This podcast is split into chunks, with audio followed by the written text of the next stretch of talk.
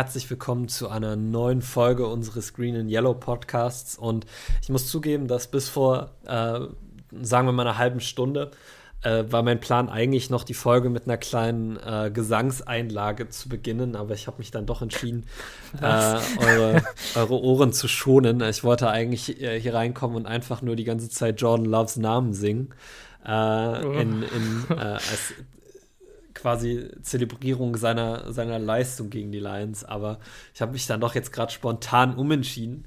Ähm, Danke. Ähm, aber das beschreibt ein bisschen, hey, du weißt gar nicht, vielleicht habe ich ja auch eine gute Singstimme. Das weiß keiner von euch so wirklich und ihr werdet es auch nicht erfahren, ähm, weil ich mich nicht in diesem Podcast singen äh, höre ja. in der nächsten Zeit.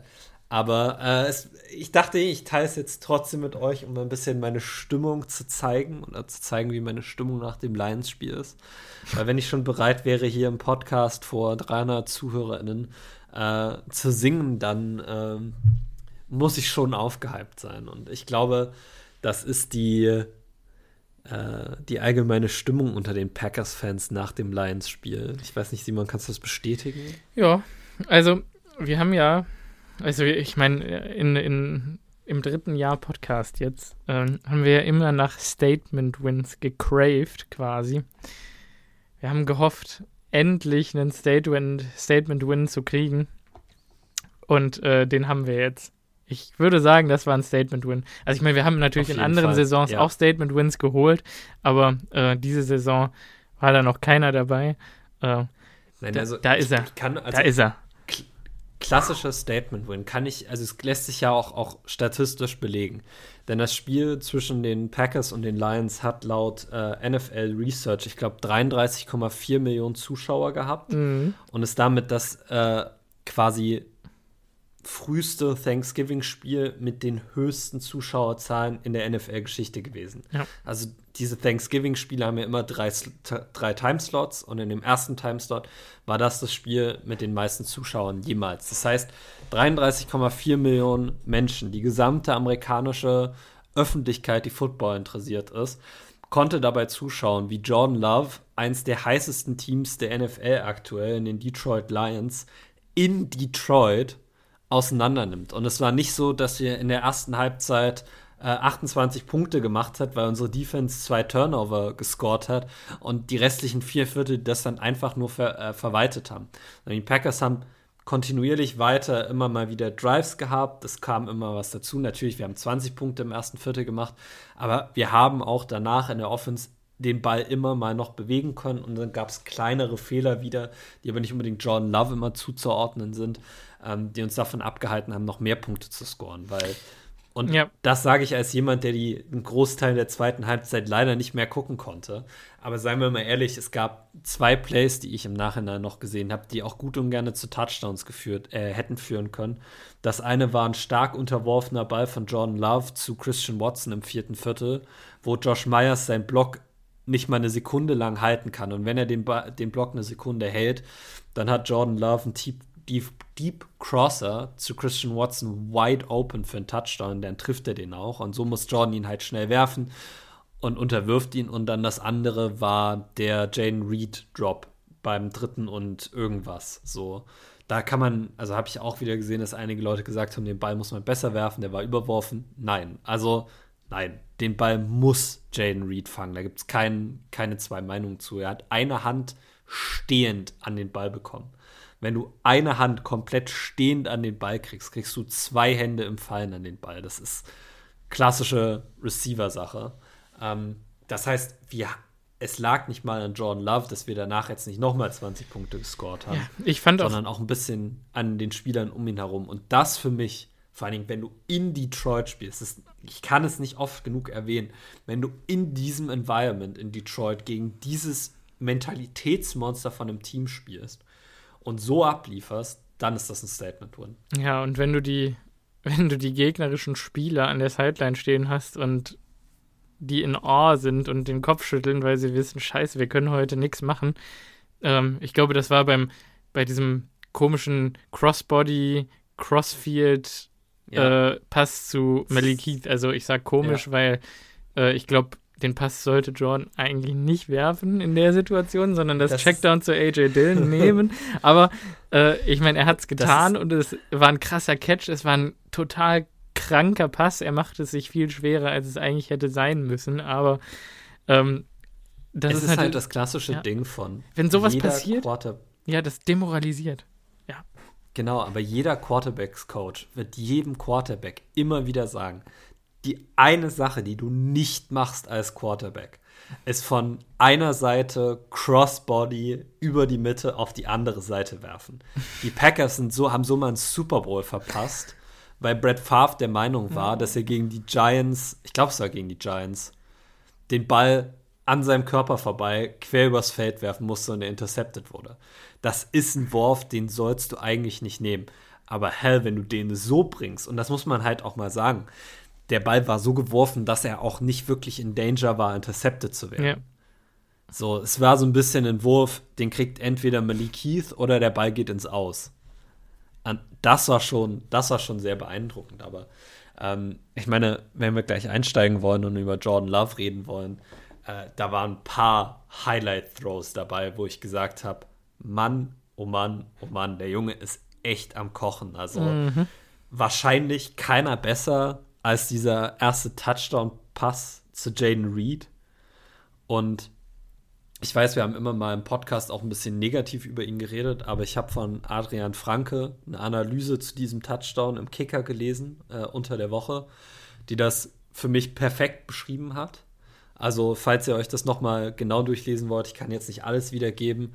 Äh, Kicker Mailbag von äh, Adrian Franke war sehr gut beschrieben, genau der Gedankenprozess, den Jordan Love in dieser Sekunde durchlaufen hat. Und wenn man das Play das erste Mal sieht, sieht man ein bisschen Christian Watson ist da noch in der Nähe und der Ball trifft Watson fast am Rücken. Und ist das eigentlich wirklich so ein tolles Play oder war das halt nur Glück?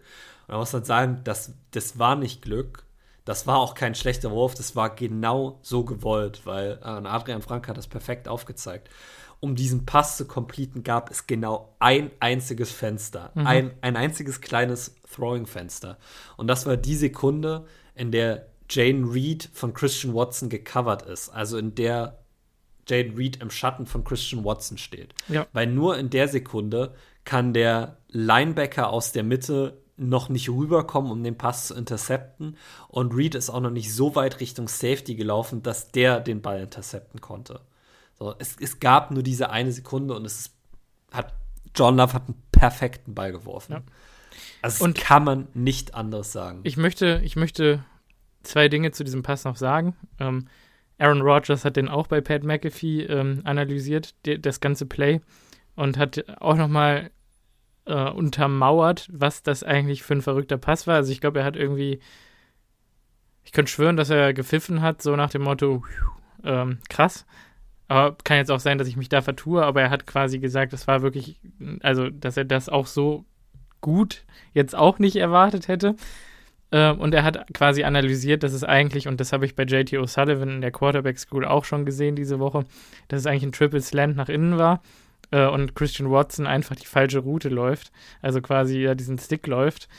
Äh, das war nicht. Okay, das habe ich. Das war nicht als. ich anders empfunden. Ja, ich, ich dachte, weiß, dass das viel, eher als, als Pickplay gedacht viele, war. Viele haben das gedacht und ich habe es auch erst gedacht, als ich es live gesehen habe. Aber das ist wohl.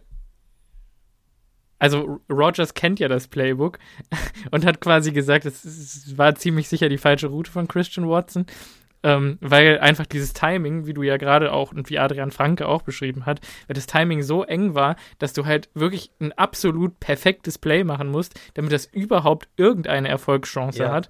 Und so würdest du halt niemals ein Play designen für deinen Quarterback, weil okay. du das Leben das einfach viel zu hart machst. Und ich finde, das ergibt vollkommen Sinn. Und ja. dann quasi zu sehen, ah, scheiße, das ganze Ding ist eigentlich messed up und dann trotzdem noch die das Selbstvertrauen haben, diesen Pass zu werfen. Also ich meine, da muss er auch als Jordan Love erstmal hinkommen. Und das ist ja das, was wir, glaube ich, die letzten Wochen auch versucht haben zu sagen, äh, egal wie. Äh, wenn er die Plays macht, dann wird das Selbstbewusstsein wachsen und dann werden mehr Plays kommen, weil dann wird der Vertrauen in seine, seine, seine Mechanics kriegen, in sein Muscle Memory und dann wird das besser. Dann wird das flüssiger. dann wird er mehr Spaß am Spiel haben, dann wird er ein besseres Gefühl haben und dann wird er nicht mehr so viel nachdenken. Und, Und Das meine, hab ich da es gesehen. ergibt eigentlich auch vollkommen Sinn, was du sagst, weil jeder, der sich das Play anguckt, wird sich halt ähnlich wie ich gedacht haben. Also wenn das ein Pick-Play gewesen sein sollte, dann ist es absolut beschissen executed, weil da ist überhaupt kein Pick drin. Und dann ergibt es sehr viel mehr Sinn, Ja. dass Christian Watson einfach die falsche Route gelaufen ist. Mhm. Aber äh, und du hast da absolut recht. Es ist halt ein Punkt, der oder über den wir viel geredet haben mit Jordan Loves Deep Ball, dass er manchmal noch zu sehr über Plays nachdenkt, anstatt den Ball einfach zu werfen, weil er sich selber und seinen Reads vertraut. Und du hast es direkt nach diesem Touchdown äh, in unserem privaten Chat geschrieben. Und ich fand das eigentlich, es hat es perfekt zusammengefasst. Er hat pre-snap das Play gelesen und hat sich einfach vertraut. Er hat seinem Read vertraut, er hat seinem Arm vertraut, er hat seinem Read vertraut, aber seinem Jaden Read, ha, das Spiel schlecht, ich weiß. Wow. Ähm, soll ja nicht sagen, dass wir hier nicht auch schlechte Wortwitze mal unterbringen können. Ja, doch, ständig Ähm, eigentlich. Aber das hat, er hat halt vollkommen dem Playdesign vertraut und das perfekte, den perfekten Pass Mhm. rausgebracht. So. Ja. Aber es, es, es hörte ja nicht da auf. Und ich meine, wir haben Darf über ich- diesen Cross-Body-Throw ja. noch Ja, ja. geredet, aber es ist noch ein Pass, der mir auch noch super genau in Erinnerung ist. Bevor wir da jetzt hingehen, war, ich würde ja. gerne noch den zweiten Punkt zu diesem Read-Pass sagen. Weil ähm, ich habe jetzt oft gelesen tatsächlich, ähm, be besonders halt von Leuten, die nicht aus der Packers Fanbase sind, ah, das war nur Glück oder, oder von Jordan Love Kritikern, die irgendwie an Brad Favre noch hängen geblieben sind oder wie auch immer. Also, ähm, ne? Ich glaube, du weißt, was ich meine und ihr da draußen wisst es auch, ähm, dass das, dieser Pass nur Glück war und das ist ja das, was du auch gesagt hast, was Adrian Franke quasi widerlegt hat mit seiner Analyse. Ähm, ich denke, dass einige Leute das da draußen immer noch behaupten. Ähm, und ich möchte einfach mal den Vergleich ziehen, weil dieses Play hat mich heftigst an diesen ähm, Run the Table Kickoff-Event Touchdown von Rogers zu Adams gegen die Eagles 2016 erinnert. Und ich weiß nicht, ob du dich daran erinnern kannst, aber Davante Adams ist quasi eine Fade-Route gelaufen, tief in die Endzone.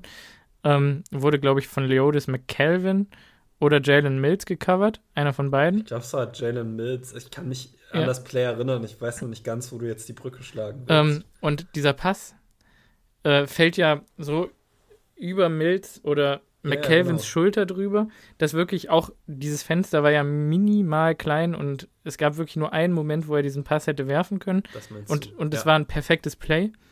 Und in dem Moment hat jeder gesagt, wow, äh, Aaron Rodgers ist back so. Äh, wenn, wenn der so die ganze Saison spielt oder den, den Rest der Saison, dann runnen wir den Table in Anführungszeichen.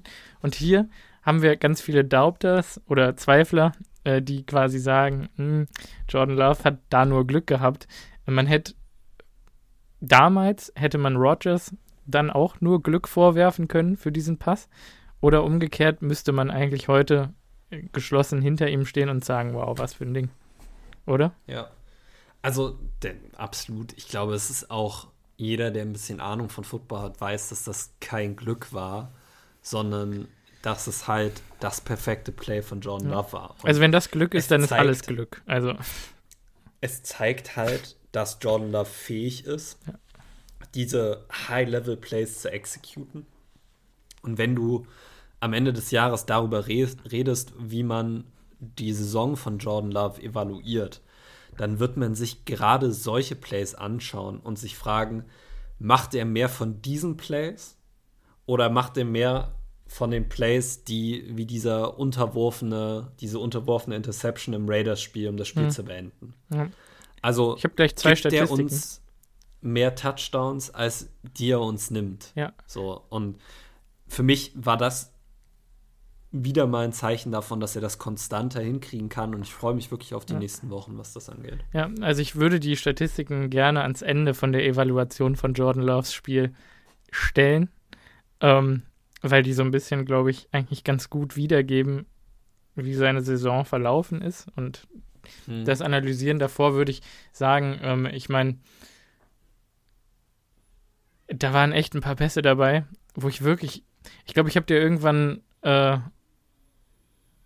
geschrieben Pocket Presence, Poise und Composure oder sowas. Ich weiß nicht mehr, was es war. Mhm. Ähm, ja, ungefähr fast genau das. Genau, und ich dachte mir eigentlich das ganze Spiel über, wow, der Junge hat heute wirklich Rhythmus und die Footwork stimmt häufiger, als dass sie nicht stimmt. Es gab Plays dabei, ähm, zum Beispiel der Opener, äh, ja. der tiefe Pass auf Christian Watson. Äh, das muss ein Touchdown sein, ne? Ich glaube. Das muss eigentlich ein Touchdown sein. So. Da, da sind seine Mechanics nicht ganz richtig.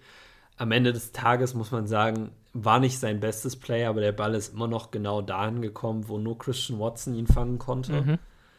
Also da war weder der Safety war wirklich in der Nähe noch der Corner. Ähm, war halt in, aus meiner Sicht immer noch ein gutes Play von Jordan Love. Ja. Aber es hätte halt das Potenzial gehabt, ein super gutes ja. Play zu sein. Und der Pass ist, glaube ich, für 60 Air Yards gegangen. Ähm, und wir sprechen, glaube ich, von einem Miss von. Lass es vielleicht zwei Yards sein. Mhm. Auf 60 Air Yards. Boah. Also, ich meine, ja, es gibt Quarterbacks in der NFL, die den anbringen. Also, die ähm, den, also wenn wir sagen, dass er den anbringt, er hat ihn ja komplett ja, für einen Touchdown. anbringt für einen Touchdown, weil Christian Watson hatte drei Steps, glaube ich, auf den Cornerback. Der hätte, wenn er den Ball fängt, wenn, einfach nur in die Endzone reinlaufen müssen. Ja. Und es gibt sicher Quarterbacks, die diesen Wurf so bringen können, dass der Receiver einfach in die, in die Endzone läuft. Ja, aber ich glaube, dass sich Jordan da auch hin entwickeln kann und äh, ganz ehrlich. Und das ist genau das, worüber wir ja schon seit Wochen und Wochen und Wochen und Wochen reden. Ja. Dass du einfach eine Verbesserung von ihm sehen willst und dass er Woche für Woche mehr Plays machen kann. Und für mich hat er das auch diese Woche wieder gezeigt. Also wir können jetzt die ganzen Würfe durchgehen und darüber reden, dass es den einen zu Malik Keith gab, wo er Druck im Gesicht hat und einfach seinen Arm zur Seite fallen lässt, den Ball quasi nicht mehr von oben über seinen Kopf wirft, sondern so Sidearm-mäßig wie ein MLB-Pitcher den Ball einfach perfekt auf die Numbers bringt von Malik Keith. Das ist ein absolutes geniales Play gewesen. Du könntest über den, den Touchdown-Pass zu Christian Watson reden, der auch perfekt mhm. geworfen ist. Und, und mit Antizipation. Da, mit Antizipation, darüber ja, können wir alles reden.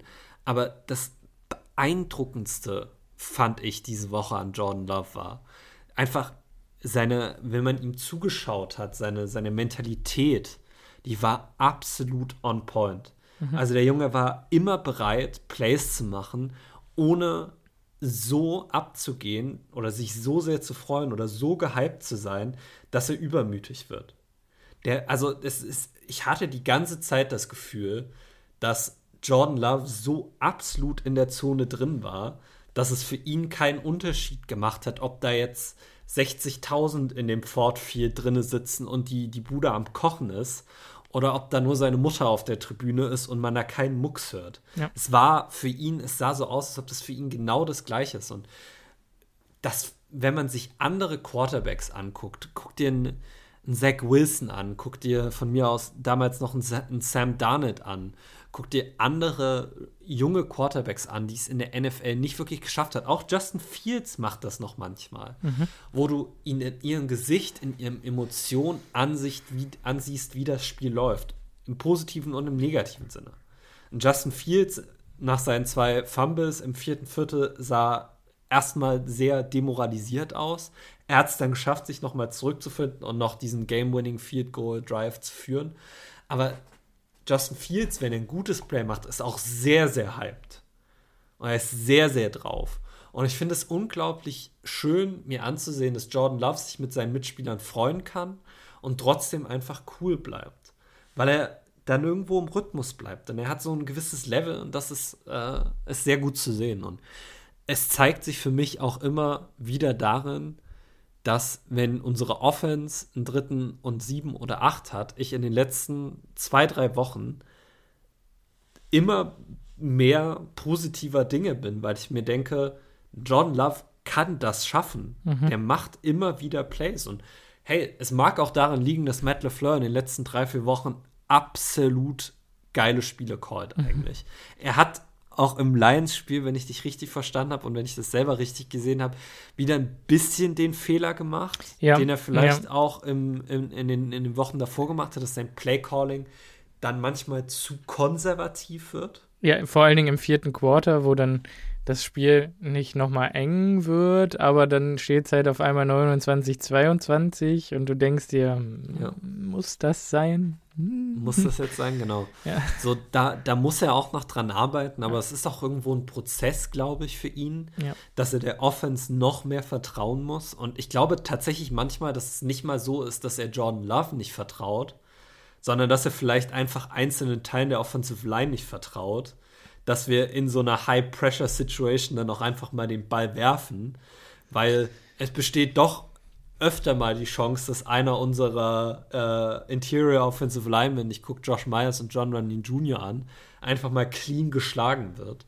Und dass das vielleicht noch ein bisschen dazu führt, dass, dass Matt LeFleur sich da nicht ganz traut, für diesen Knockout-Punches mhm. zu gehen.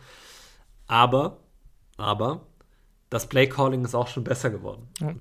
Bestes Beispiel für mich der Tucker Craft Touchdown. Oh, schön. Weil ich, ich saß zu Hause und ich habe es gesehen, Dritter und Eins, AJ Dillon kommt aufs Feld und ich habe mich zu meiner Freundin umgedreht und habe gesagt, Bitte also, ich glaube, die Packers, also ich glaube, die Packers laufen den Ball jetzt einfach blind mit AJ Dillon durch die Mitte und wir werden für zwei Yard Loss gestoppt. Inside Zone. Ich an Matt LeFleurs Stelle würde ein Play-Action callen, das quasi auf einem ISO-Run aufbaut und dann irgendeinen Quick Crosser oder eine Slant oder sowas anwirft am Ende des Tages war es eine Play-Action aus einem ISO-Look, also einem Run durch die Mitte von Dylan, der dann zu einem Wide Open Tucker Craft kommt. Aber es war so, das würden die Packers normalerweise in der Situation machen, aber ich würde mir wünschen, dass wir mal was anderes machen und Matt LeFleur hat was anderes tatsächlich gemacht. Ja. Das war super erfrischend zu sehen, dass er so ein bisschen es geschafft hat, die sehr vorhersehbaren Tendenzen unserer Offense zum Teil dann doch einfach mal zu durchbrechen. Ja.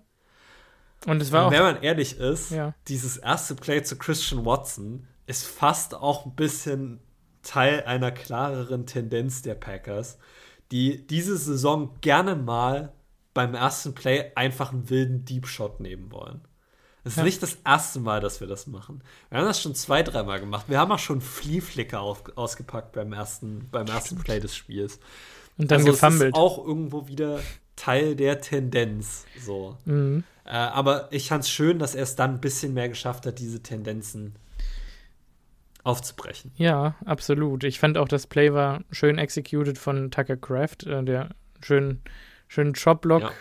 Angetäuscht hat und dann. Gegen Aiden Hutchinson ja. muss ich auch erstmal trauen. Ja, und dann zack, einfach ausgebrochen, keiner hat mit gerechnet und er ist wide open. Ja. ja.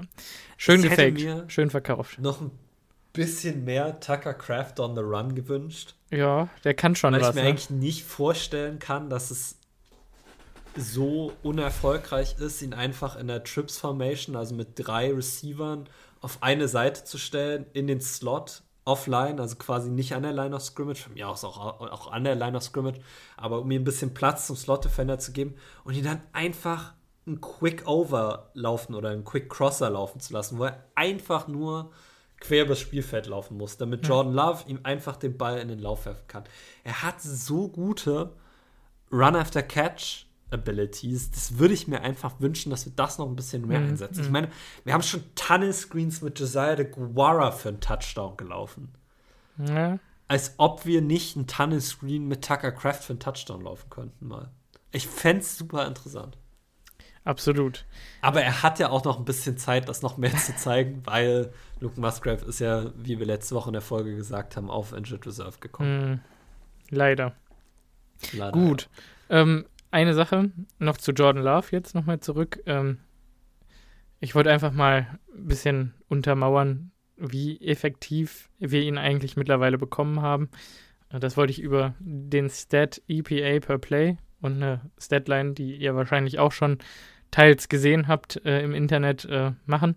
Also EPA per Play ist ein Durchschnittswert, ja, okay. der angibt, okay. äh, wie viel jeder Spielzug das Team an einen Punkt Erfolg ranbringt.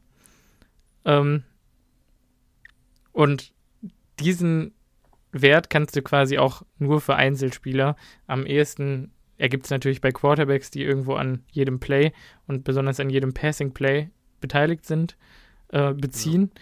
Ja. Ähm, also vielleicht ganz kurz, die Krux dieses Stats ist es eigentlich, dass man sagt, wenn du dir einen Boxscore anguckst und ein Running Back ist beim dritten und zehn neun Yards gelaufen und das Team hat danach gepuntet, bringt dieser neun Yard Raumgewinn dem Team eigentlich nicht wirklich was. Aber mhm. auf dem Statsheet sieht ein Dritter und neun, also ein neun Yard Run sehr schön aus. Währenddessen ein Dritter und eins Run für zwei, zwei Yards bringt ein First Down, bringt dem Team deshalb mehr. Ein 2-Yard-Run auf dem Statsheet sieht nicht so gut aus. Zieht den Durchschnitt eines Running Backs zum Beispiel meistens weiter runter. Ja. Und deshalb gibt es diese Statistik, die die Wertigkeit oder die Wichtigkeit eines Plays für das Team in Relation setzt mit dem Raumgewinn, um genau diese Probleme aufzulösen. Weshalb es ein besserer Stat quasi ist als zum Beispiel Yards per Carry, weil ja. Yards per Carry sehr verfälscht sein können. Ja, und ich sage jetzt mal, ähm, da gibt es so eine schöne Matrix, die habe ich, äh, glaube ich, von Peter Bukowski äh, gepostet auf Twitter gefunden. Die kommt, stammt aus der PFF-Datenbank. Ähm, da hast du halt auf der X-Achse äh, EPA per Play versus Man Coverage und dann auf der Y-Achse EPA per Play versus Zone Coverage. Du hast halt so ein Fadenkreuz auf dieser Matrix oder beziehungsweise auf diesem Koordinatensystem ähm, da, wo sich die beiden Linien kreuzen, also da, wo das X ist, ist quasi, oder das, das ja, das Kreuz ist, äh, da ist 0. Ähm, da ist, beziehungsweise da ist der Durchschnittswert. Ähm, du hast, glaube ich, eine Skalierung von plus 4 bis minus äh, oder plus 0,4 bis minus 0,4, sowohl auf der X- als auch auf der Y-Achse. Ähm, das heißt, du kannst, wenn du guckst, ist mein Quarterback gegen Man-Coverage über 0 mit diesem Wert, dann weißt du, okay, der leistet durchschnittlich pro Play einen positiven Beitrag dazu, dass unser Team zum Scoren kommt. Und wenn er links von 0 ist, also beim negativen Wert, dann leistet der Quarterback einen negativen Beitrag dazu. Ähm, und diesen Wert kannst du natürlich dann für alle Wochen in der NFL berechnen und ähm, so über den Durchschnitt ähm, muss man da sagen, ähm, bester EPA per Play gegen Zone Coverage Spieler in der NFL ist Brock Purdy, dicht gefolgt von CJ Stroud, äh, dicht gefolgt von Tua Tagovailoa, Baker Mayfield, Jimmy Garoppolo, Matthew Stafford. Also da siehst du die Tendenz, okay. Ähm, da wird schematisch sehr viel geschafft. Äh, da leisten die Receiver auch, auch einen tollen Beitrag, weil sie eben auch Softspots in der Zone Coverage finden können.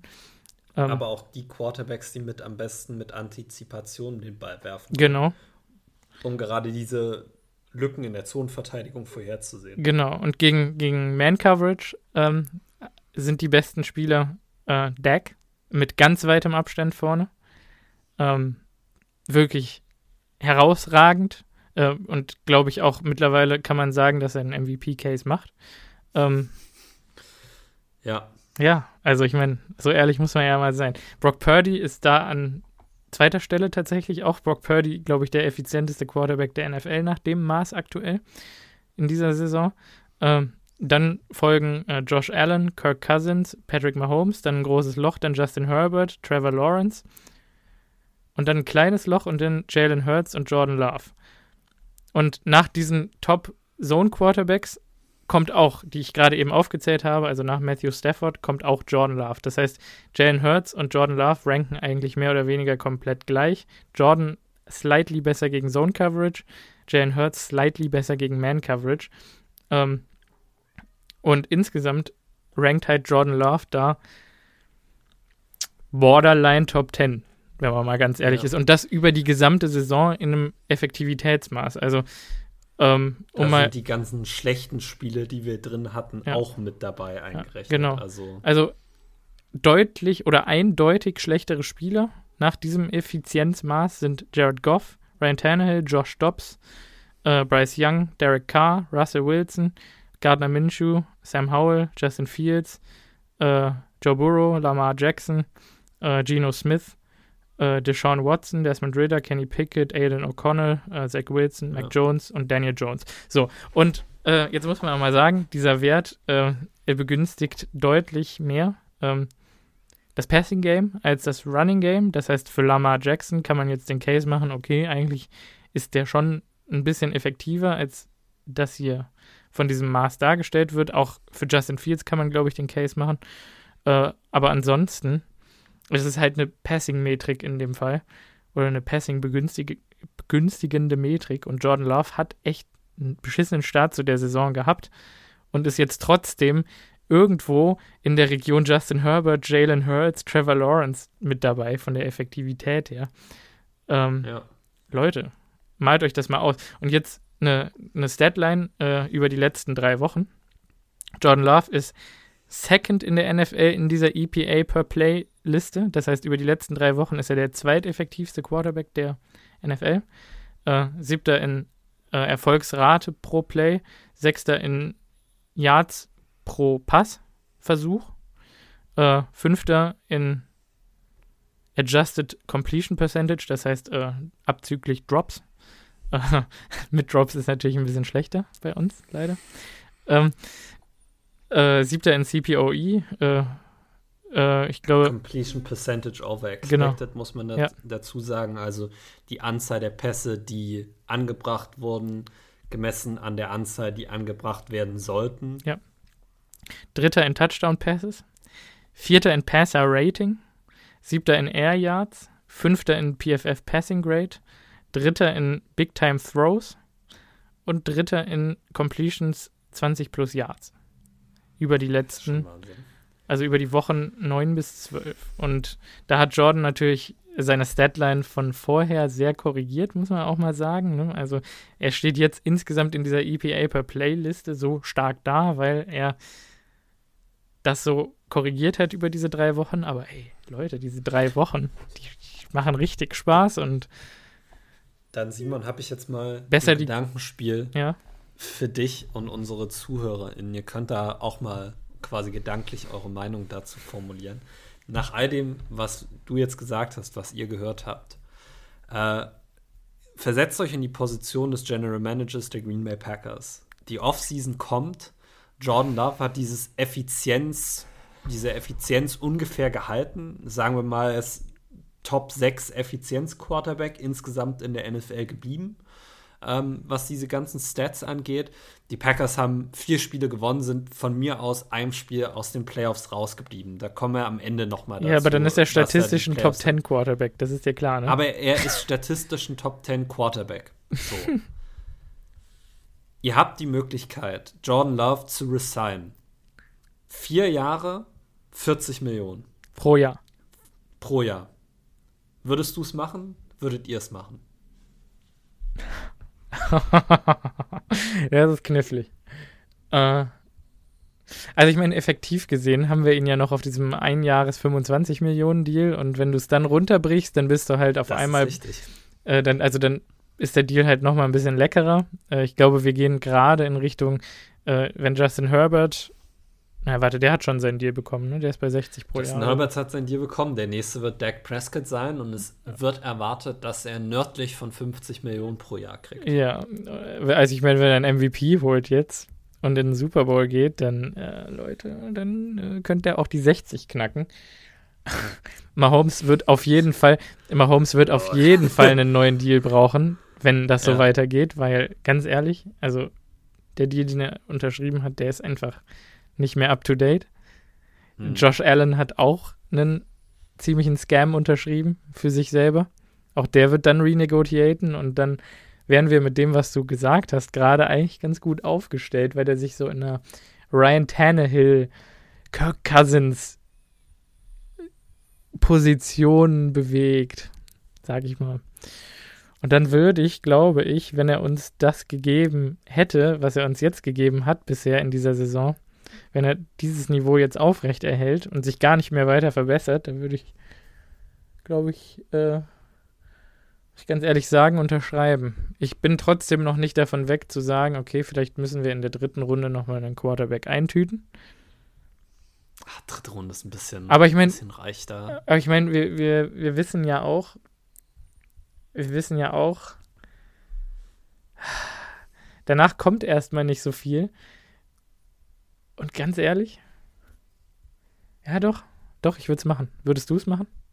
Ich würde es auf jeden Fall machen. Ja. Ich glaube, dass äh, oder ich habe das ja auch schon mehrfach im Podcast gesagt. Verdammt, ich habe mir schon Jordan auf Jersey gekauft. Also man kann mir sicher auch äh, eine gewisse Befangenheit unterstellen.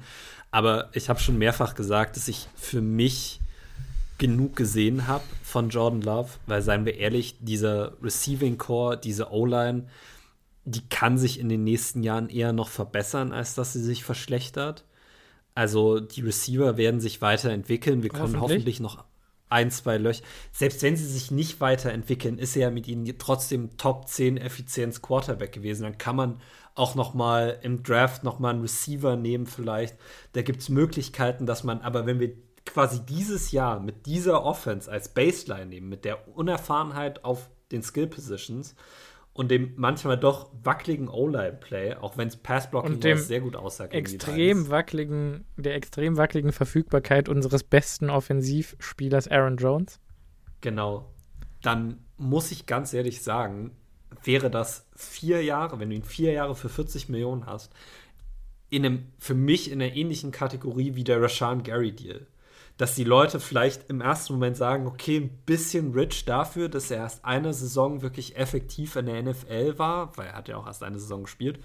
Ähm, aber ich glaube, mit der Zeit könnte der, also würde der Deal wie ein sehr guter Deal für die Packers ja. aussehen. Fun Fact über den es Deal: Der darf tatsächlich erst äh, nach dem Draft negotiated werden. Genau, mhm. genau, genau. Das Lustige daran ist, warum ich jetzt diese Benchmark genau genommen habe, es ist ungefähr die Region, in der Aaron Rodgers damals auch unterschrieben hat. Also natürlich nicht für 40 Millionen im Jahr, damals gab es noch andere Zahlen, aber wenn man das Ganze realistisch Cap betrachtet, ja. genau, ist das, Aaron, ist das der Aaron Rodgers Obwohl, vielleicht, ich glaube, vier Jahre 160 Millionen könnte durchaus sein, dass er das unterschrieben hat damals. Ich nee, weiß, nee, nein, nein, nein. 100%. Nein, der im ersten, ein bisschen viel. Im ersten Aber Deal wurde er abgezogen. Aber ja, Cap Percentage-wise weiß ich, dass, weil das habe ich von äh, Ken Ingles genommen, den Vorschlag, ja.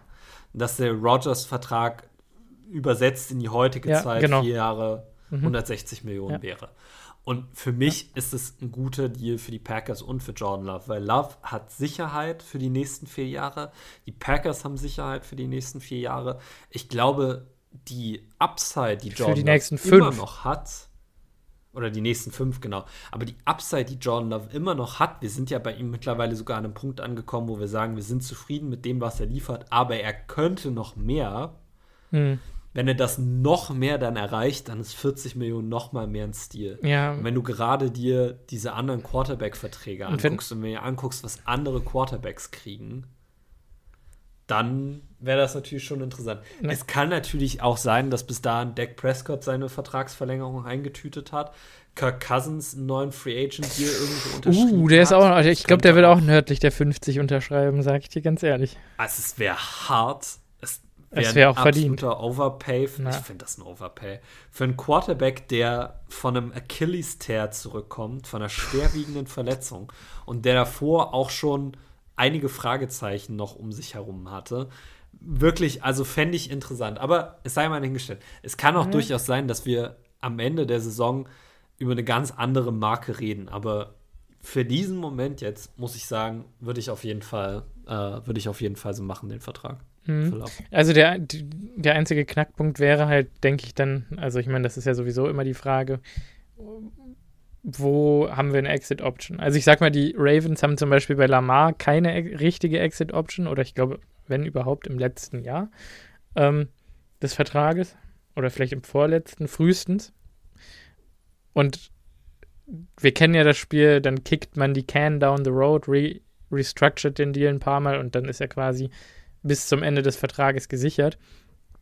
Ähm, aber pff, ist halt auch ist eine glaube, Frage des, äh, des garantierten Moneys und des, ja, ne, und ich glaube das nicht. Das kommt dann natürlich ja. noch mit rein. Ähm, ja. Ich kann mir durchaus vorstellen, dass die Packers John Love, wenn er bereit wäre, diese 40 Millionen pro Jahr anzunehmen, dass sie ihm entgegenkommen, um ihm ein bisschen mehr Sicherheit mit dem Vertrag zu geben, dass man vielleicht, was weiß ich, eine No-Trade-Clause in den Vertrag reinschreibt, obwohl das ja eigentlich auch ein Novum in der NFL ist.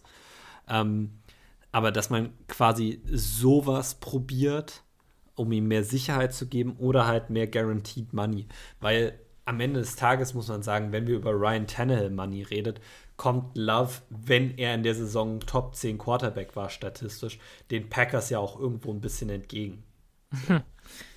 Das muss man ja auch mal noch dazu sagen. Ja. Er könnte auch sagen, ich unterschreibe diese Offseason kein Deal, weil ich nächstes Jahr nochmal ein Top 10 Quarterback sein werde. Und dann zahlt er mir auch Top 5 Quarterback Money, weil ich ansonsten ein Free Agent werden ja. könnte. Und jung bin. So.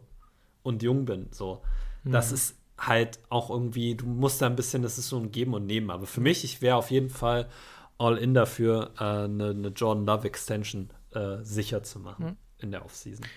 Ähm, kurz nochmal, äh, um das Ganze abzurunden, jetzt äh, Jordan Love hat übrigens einen 86,6er PFF-Grade bekommen für das Game und das, obwohl er zwei Penalties hatte. Das heißt also, könnte er nochmal drei, vier Punkte abziehen, mal mindestens. Ähm, gut. Wollen, ja. wir, wollen wir über den Rest der Offense auch nochmal reden? Also ich glaube. Das können wir nochmal kurz machen. Also wie über die Running Backs glaube ich nicht, dass man viel sagen muss. Also hm. es war halt meh. AJ Dillon hatte diesen einen katastrophalen Fehler bei dem, bei dem vierten Versuch. Ja. Äh, und ich, er hatte danach also auch diesen, Herman, diesen coolen Pass fangen, wo er dann gehördelt ist. Das war schon richtig, gut. Richtig, absolut also. richtig. Ich wollte nur noch ganz kurz zu diesem äh, Fourth Down. Andy Herman hat nicht ganz so unrecht gesagt, dass wenn AJ Dillon das Play richtig läuft, es wahrscheinlich trotzdem nicht reicht. Das mhm. war auch schon ein sehr fragwürdiger Play-Call. Mhm. Aber für die ZuhörerInnen nochmal, ähm, man sieht, wenn man das All-22 schaut oder die Perspektive von hinten, die auch im Fernsehen gezeigt wurde, sieht, dass die komplette Offensive Line nach rechts blockt, das Running Play also offensichtlich nach rechts gehen soll, äh, Jordan Love den Ball auch nach rechts abgeben möchte und AJ Dillon aber quasi nach links rennen will. Und so kommt es dann dazu, dass Dillon in Jordan Love reinrennt, das Play gestoppt, bla bla bla, sei jetzt mal alles dahingestellt. So. AJ Dillon für mich wäre viel eher noch eine interessante, ein interessantes Gedankenspiel, aber ich habe jetzt keinen Vertrag für ihn, den ich mir so direkt vorstellen könnte, wo man überlegen könnte, resigned man ihn, resigned man ihn nicht. Ja, doch. Ähm, die Packers tendieren stark dazu, ihre Spieler zu halten. Ich würde mir wünschen, wenn es der Fall ist, dass es ein One-Year-Deal ist. Also ich glaube, ich glaube, dass man, weil es gibt so viele gute Running Backs dieses Jahr. Erinnerst du dich an den zweiten Vertrag von James Starks?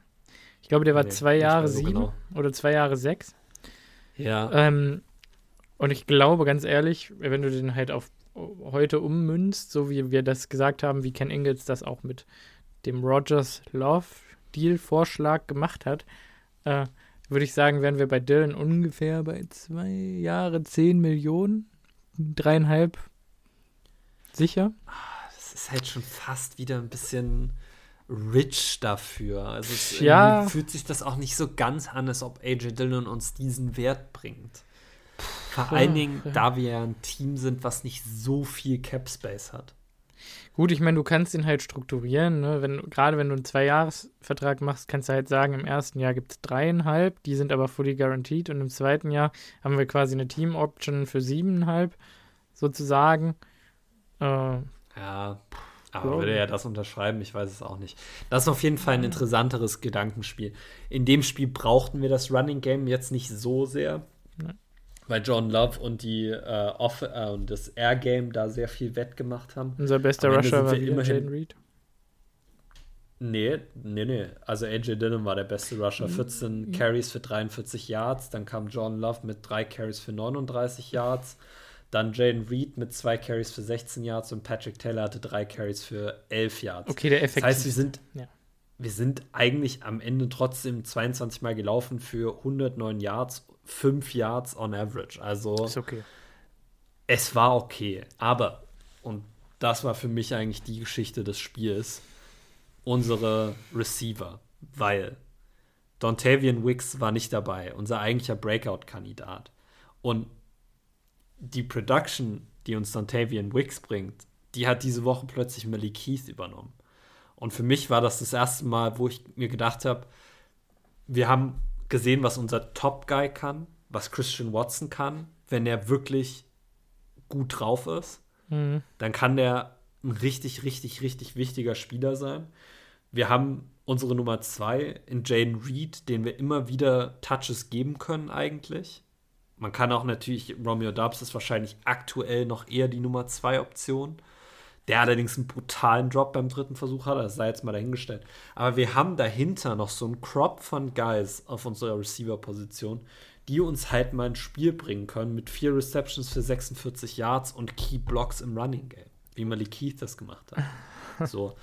Man sieht ein bisschen mehr, dass wir in der Rotation 5 Deep gehen können, also dass selbst unser fünfter Receiver ab und zu noch mal produzieren kann. Und ein Stat, den ich eigentlich sehr interessant fand, äh, den ich einfach mal anbringen möchte, ist, dass uns unser Receiving Core diese Woche 7 Millionen Dollar gegen den Cap gekostet hat.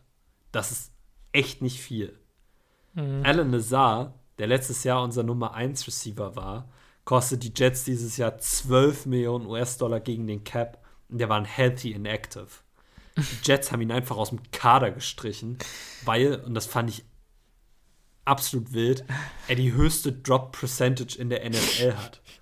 Lazar droppt einfach 30% seiner Pässe dieses Jahr. Äh, vor allen Dingen total untypisch, weil er ja eigentlich bei uns echt gute Hände hatte, ne? Ja, aber der Junge hat einen vier Jahre 40 Millionen US-Dollar Vertrag ja, bei den Jets unterschrieben. Und äh. verdient im Jahr mehr als unser Receiving Core. Schon lustig. What? Das ist so, und das ist für mich das Zeichen des Umbruchs, den Green Bay gerade durchläuft. Ja. Weil, seien wir ehrlich, Lazar war letztes Jahr unsere Nummer 1 Option, weitestgehend. Mhm. So. Und du hast diesen kompletten Shift in der Offense weg von, und da kann ich jetzt auch noch einen kleinen Shot gegen Aaron Rodgers bringen, seine Art von Spieler Ach, hin ja. zu der modernen Art und Weise, ein Roster zu bauen, nämlich auf Jugend zu setzen und die Jugend sich entwickeln zu lassen, anstatt auf alte Wets zu setzen, von denen man weiß, was man kriegt, aber ich es ist halt hätte, auch limitiert, was man kriegt. Wie gesagt, ich hätte trotzdem gerne noch statt Samori Toure einen Veteran Receiver auf das, dem Roster, das aber ja. Würde ich dir auch absolut zustimmen. Das ist auch weiterhin ein Punkt, wo wir uns, glaube ich, beide einig sind, dass Brian Gutenkunst in der Zusammensetzung dieses Rosters viel Glück gehabt hat dass einige Spieler sich entwickelt haben und jetzt besser spielen als noch am Anfang der Saison. Da hat er wirklich Glück gehabt, weil es sah nicht gut aus. Und ich meine, ich habe ja unter, äh, mitten in der Saison auch seine Entlassung gefordert. Und ich bin mir auch immer noch nicht ganz sicher, ob ich schon davon weg bin, das zu fordern. Aber die Nadel tendiert ein bisschen mehr dazu, dass er die ganze Sache nach seinem Willen gemacht hat und es zeigt sich langsam, dass das auch erfolgreich sein kann. So, sei jetzt aber mal dahingestellt. Aber dieser Paradigmen-Shift in der Packers Offense, den finde ich sehr schön zu betrachten. Ja. Weil du halt auch nicht, im Gegensatz zu den Jets, nächste Saison oder übernächste Saison vor den Scherben deines Teams stehst, weil man halt einfach realistisch sein muss, dass Aaron Rodgers zwar sicher mit seinen Kumpels gut zusammenspielt, aber wenn Rogers nicht da ist, sind die diesen, diese Verträge, die sie unterschrieben haben, halt nicht wert. Ja. Es ist hart, aber es ist so. Es war, es war, es war. So, welcher von den Packers Spielern aus der Offense, die letztes Jahr da waren, die dann zu anderen Teams gegangen sind, macht aktuell irgendwas in der NFL? MVS droppt weiter Pässe in, in Kansas City. Robert Tonyan hat, glaube ich, noch nicht einen Ball gefangen bei den Bears. Hat auch mittlerweile. Lazar und Cobb sind inactive jede Woche. Ja, Mercedes Lewis hat, glaube ich, ganz gute Grades bekommen, habe ich so mitbekommen. Für sein Blocking, aber es ist nicht so, dass der Pässe fängt. Ja, und, und Adrian Amos ist natürlich auch nur Second String. Offense. Ich habe auch Offense gesagt. Ja, ja so. Und The Darius also, ist natürlich. Wie gesagt, ah, Offense. Defense ja. kann man sich vielleicht noch ein bisschen mehr streiten, aber die Offense. Und da geht es ja einfach darum, dass es super schön ist, dass du weißt, dass du in ein paar Jahren wenn es so weiterläuft, nicht vor den Scherben eines Teams stehst, weil mhm. du deine, dein ganzes Geld auf ein Pferd gesetzt hast. Ja. Äh, und das Team halt nur mit diesem Quarterback zusammen gewinnt. Apropos sein ganzes Geld auf ein Pferd setzen. Würdest du dein ganzes Geld auf das Pferd äh, Sean Ryan setzen? Ich bleib, also ich habe ja. glaube ich, letzte Woche schon ja. gesagt und ich werde es auch diese Woche wieder sagen ich nehme all mein Geld, was ich in meinem Konto habe, und ich setze es auf Sean Ryan. Also John Runyon Jr. hat diese Woche wieder das schlechteste PFF-Grade bekommen, der Packers, mit 46,7. Sean Ryan hat immerhin eine 64,5 bekommen mit einer äh, 82,6 Pass-Block-Grade Ja, und einer 57,8 Run-Block-Grade, wo man aber auch immer nicht, ich weiß nicht so ganz, wie sich diese Run-Block-Grade zusammensetzt. Der Junge hat in seinem ersten Snap gegen die Detroit Lions Aiden Hutchinson vor sich gehabt und er hat absolut sein, sein, also sein Mann gestanden quasi. Er hat, Er hat sich nicht von, den, von dem einschüchtern lassen, was sich da ihm gegenüber aufgestellt hat und hat für mich ein gutes Spiel gemacht. Meine Güte, er hat drei Drives gespielt diese, diese Saison bisher für uns und wir haben drei Touchdowns gemacht. Goddamn, Matt LaFleur, start this man. Ja. Es ist, es frustriert mich jedes Mal aufs Neue, Mhm. wenn ich John Runyon Jr. auf dieses Feld laufen sehe, dann irgendwann in der ersten Halbzeit so ein random Drive ist, wo eine Nachricht kommt, ja, John Runyon Jr. steht an der Seitenlinie und hat seinen Helm ausgezogen und ich denke mir, endlich, Sean Ryan kommt rein, er macht ein ganz gutes Spiel, er wir machen einen Touchdown und dann kommt John Runyon Jr. wieder drauf. Und es ergibt keinen Sinn, weil Runyon ist nach der nächsten Saison Free Agent. Also, welchen Sinn hat es, ihn jetzt spielen zu lassen, wenn du weißt, was du von ihm kriegst? Du hast doch Sean Ryan. Lass ihn doch spielen, um zu schauen, was du in ihm hast. Das ist das ganze Konzept unserer diesjährigen Offense. Setz auf deine jungen Spieler und schau, was sie dir bringen können. Mein Gott, wir machen es auf Left Tackle mit Rashid Walker. Warum können wir es dann nicht auf Right Guard mit Sean Ryan machen? Es, es will nicht in meinen Kopf ja, gehen. ja, ja, ja, ja. So, und Rashid Walker hat auch kein schlechtes Spiel gemacht. Nö. So, hat sich wieder Snaps mit Josh Neischmann geteilt, wo ich mir auch, mich auch manchmal frage, warum? Was machen wir da? Auch Josh Neischmann müssen wir nach der Saison einen neuen Vertrag geben, wenn wir ihn halten wollen. Ist er das wert, einen neuen Vertrag zu kriegen? Kommt auf den gut Vertrag hat er an. jetzt auch nicht gespielt. Natürlich kommt es auf den Vertrag an. So. Ja. Aber so ein bisschen die Entscheidung in der Offensive Line denke ich mir manchmal noch so.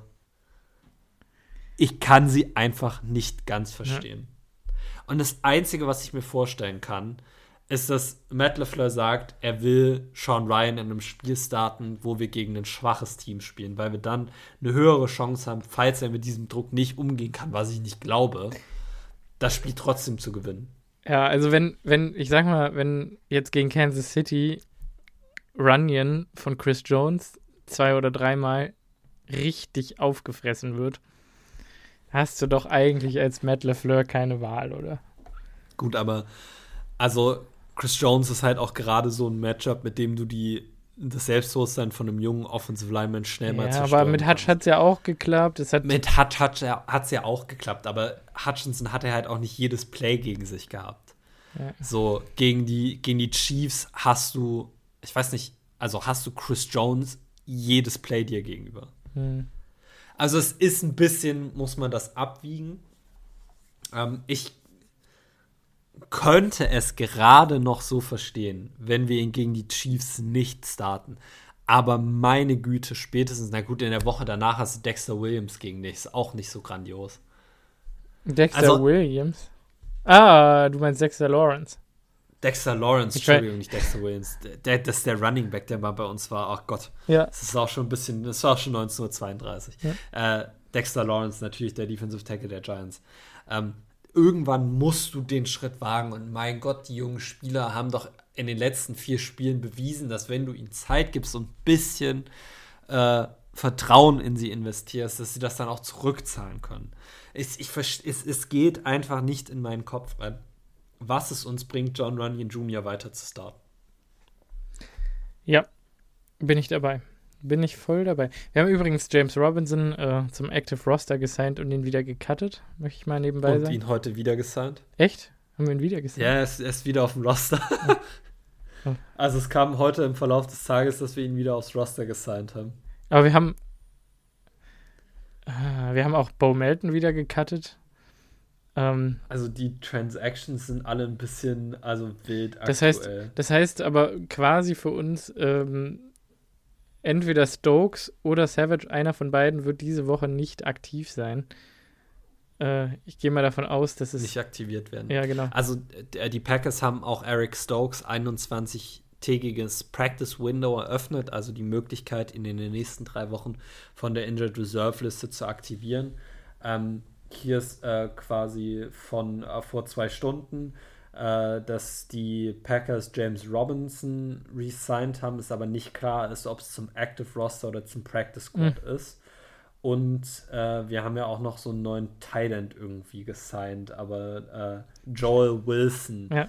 der sagte mir bisher auch nicht so viel, aber der ist zum Practice Squad gesigned worden und ich dachte eigentlich, wir müssten noch irgendwie einen Practice Squad Spot frei haben, weil für Joel Wilson haben wir schon einen korrespondierenden Move gemacht. Wir haben Anthony Johnson den Corner, nicht den Safety, gecuttet.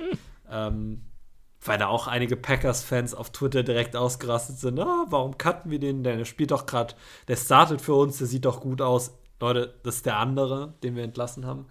Ähm, aber genau, äh, das liegt wohl auch daran, dass AJ Dillon äh, irgendwie auch eine Verletzung haben könnte und Montag beim Training nur auf einem Exercise-Bike saß. Aber es könnte auch sein, dass das noch die gleiche Groin-Injury ist, die er vor dem Detroit-Spiel hat, Spiel hatte und mit der er dann trotzdem gespielt hat. Oh Gott. Eieiei. Ei, ei. Naja. Na gut, wollen wir, wollen wir dann jetzt an der Stelle mal zur Defense übergehen? Ja, weil ja. das ist nämlich auch oh, eine ziemlich eine... interessante Sache, ja, Simon. Was sagen wir zur Defense? Oh, ja, also irgendwie, ganz ehrlich, die haben ihre Splash Plays gemacht. Rashan Gary hat dieses Spiel eigentlich komplett dominiert. Carrington Valentine hat auch ein ganz gutes ja. Spiel gemacht. Ähm, aber wenn man mal ganz ehrlich ist, also so gut wie die Defense dargestellt wurde, war sie jetzt nicht unbedingt. Dankeschön, Simon. Also Dankeschön, ich würde nicht sagen, auf einem Standpunkt sind. Ich würde jetzt nicht sagen, dass Joe Barry off the hook ist. Also und das ist wirklich Dankeschön, das ist eine super Überleitung, weil der Punkt, den ich machen wollte, ist, dass dieses Spiel gegen die Lions für mich einmal mehr gezeigt hat, dass es ein katastrophaler Fehler wäre, Joe Barry zu halten.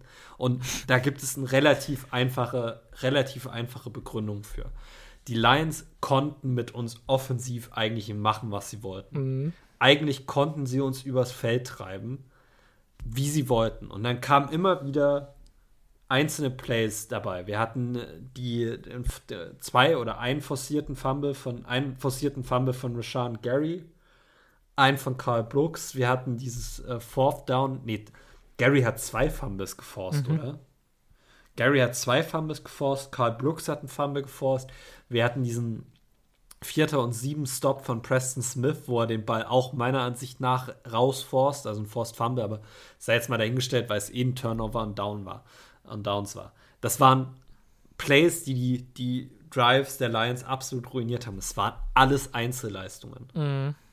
Es war einfach so, dass in diesen Momenten Sean Gary und äh, Preston Smith gesagt haben und auch Carl Brooks gesagt haben, wir sind besser als der Gegenspieler gegenüber von uns und wir wollen es mehr. Was by the way krass ist, weil die Lions echt eine richtig gute Offensive Line haben. Die Lions haben eine richtig gute Offensive Line, aber unsere Defensive Line wollte es einfach mehr.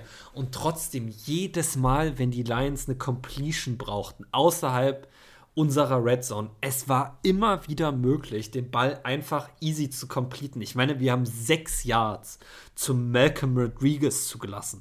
Das ist ein Linebacker. Mhm. Die haben einen Linebacker auf Fullback gestellt und haben Passplay gegen uns completed. Mhm. Also nichts in diesem Spiel hat sich für mich angefühlt wie Joe Barry hat es irgendwie geschafft, schematisch ein Team aufzustellen, was eine Offense stoppen kann. Und für mich das perfekte Beispiel, wenn du dir die, die 49ers anguckst, wenn du dir die Browns anguckst, die machen natürlich auch immer mal ihre Splash Plays, aber die Defenses zeichnen sich dadurch aus, dass es unglaublich schwierig ist, Drive zu Drive First Downs gegen sie zu kreieren. Ja. Eigentlich. Auch die Jets und die so. Bills. Auch die Jets und die Bills, diese, die lassen einfach keine einfachen First Downs zu. Und ich weiß nicht, wie oft ich das schon gesehen habe, dass irgendjemand gegen uns wide as open über die Mitte war. Also, wenn unser Pass Rush nicht so gut gewesen wäre, hätte Jared Goff uns für 500 Yards gekocht. Ja. Also da waren einige ja. Incompletions ja. auch dabei, die er einfach werfen musste, weil der Druck da war und er nicht länger warten konnte. Aber nichts in diesem Coverage-Scheme lässt mich irgendein Vertrauen in Joe Barry haben, dass er das konstant hinkriegen kann. Das sind Einzelleistungen und nicht seine Leistung. Ja, wir haben, außerdem haben wir äh, 71 Yards auf 15 Carries von David Montgomery zugelassen und so getan, als wäre David Montgomery, ich sag jetzt mal, boah,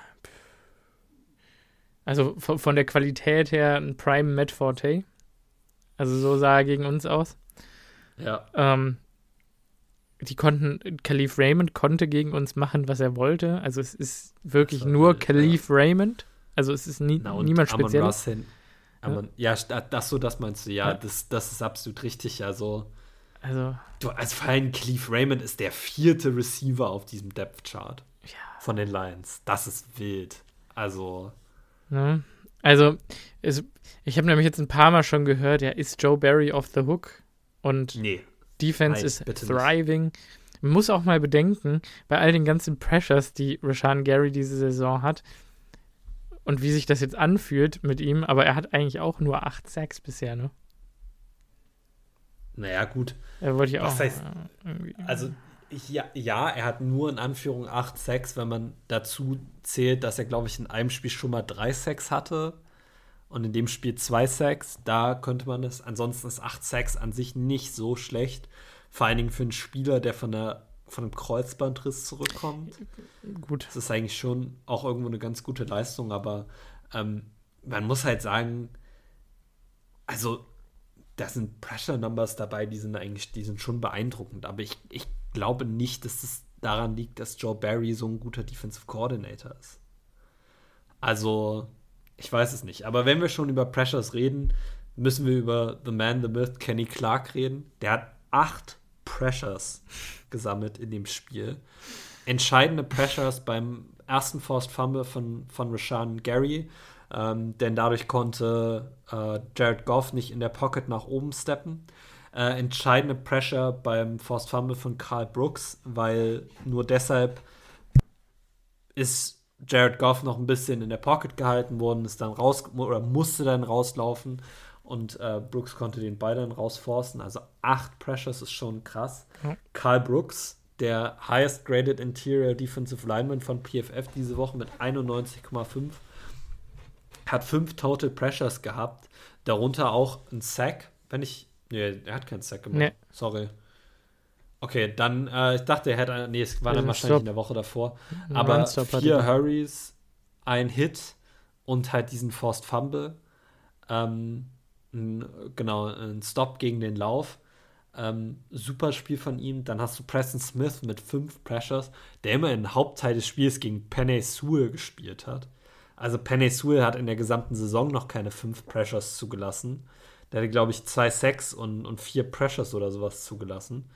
Ähm, also ein super Spiel von Preston Smith. Und halt Barry? Auch, ja, Inek Barry hat vier Pressures gehabt.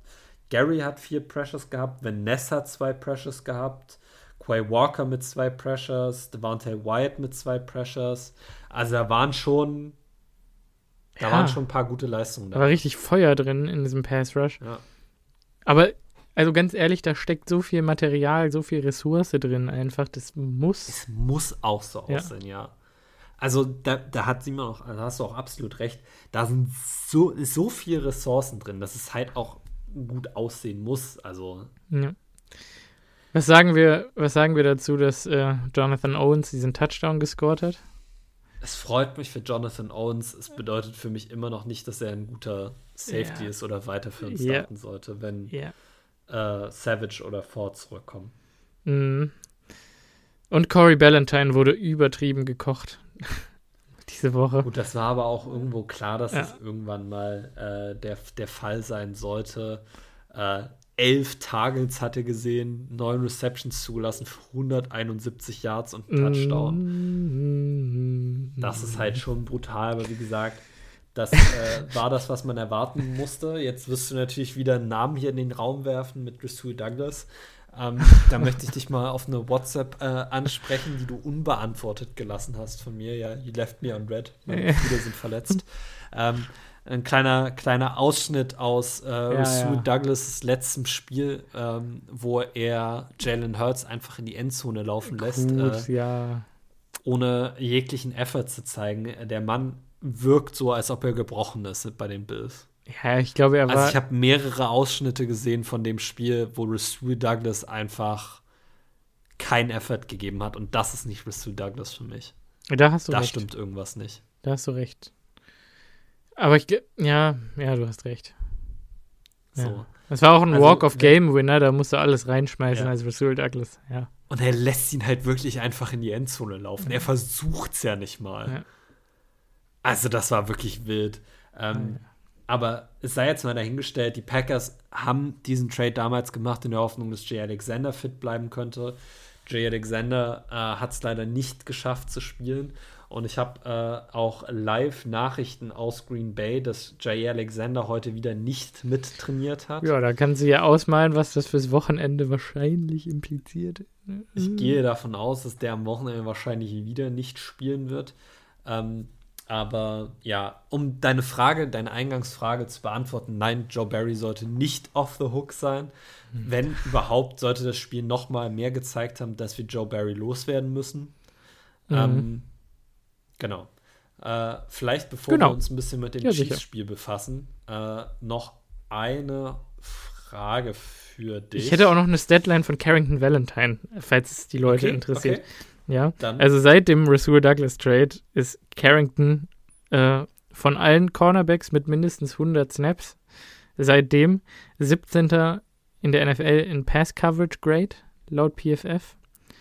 Ähm, hat ein 53,3er Passer Rating zugelassen, wenn er aktiv getargetet wurde, äh, was drittbestes, äh, drittbester Wert der NFL ist und hat eine 39,1 Completion Percentage zugelassen, was Second in der NFL nach Jalen Ramsey ist. Äh, wollte ich dann auch nur noch mal in den Raum gestellt haben. Also was für ein Draft-Pick. Also ein Rookie-Siebtrunden-Pick. Ja. Leute. Leute. Ja. Krass. Dann letzte Frage zum Lions-Spiel. Äh, wann reden wir über Anders Carson? Ja. Haben wir letzte Woche ja schon Folge, gefragt. dass wir das fragen. äh, keine Ahnung. Also wenn, wenn wir in die Playoffs gehen, da hast du schon ganz recht gehabt, dann reden wir spätestens über Anders. Also wenn wir, wenn wir, wenn wir für was spielen, wenn wir für was spielen, da geht, also es geht nicht. Ähm, ich weiß nicht, bei Kickern glaube ich eigentlich genauso, dass es eine, eine Talentfrage ist. Aber dann schau, wo ist denn gerade dieser Second-Year-Kicker komplett am Thriven? Ist das nicht, sind, ist das nicht bei den Chargers? Keine Ahnung. Und es gibt auch einen Rookie-Kicker, der ganz gut dieses Jahr performt, meine ich. Aber da, ich will mich es jetzt. Gibt diesen, es gibt diesen Kicker bei den, diesen 26-jährigen Rookie-Kicker bei den Cowboys, der ziemlich abliefert aktuell.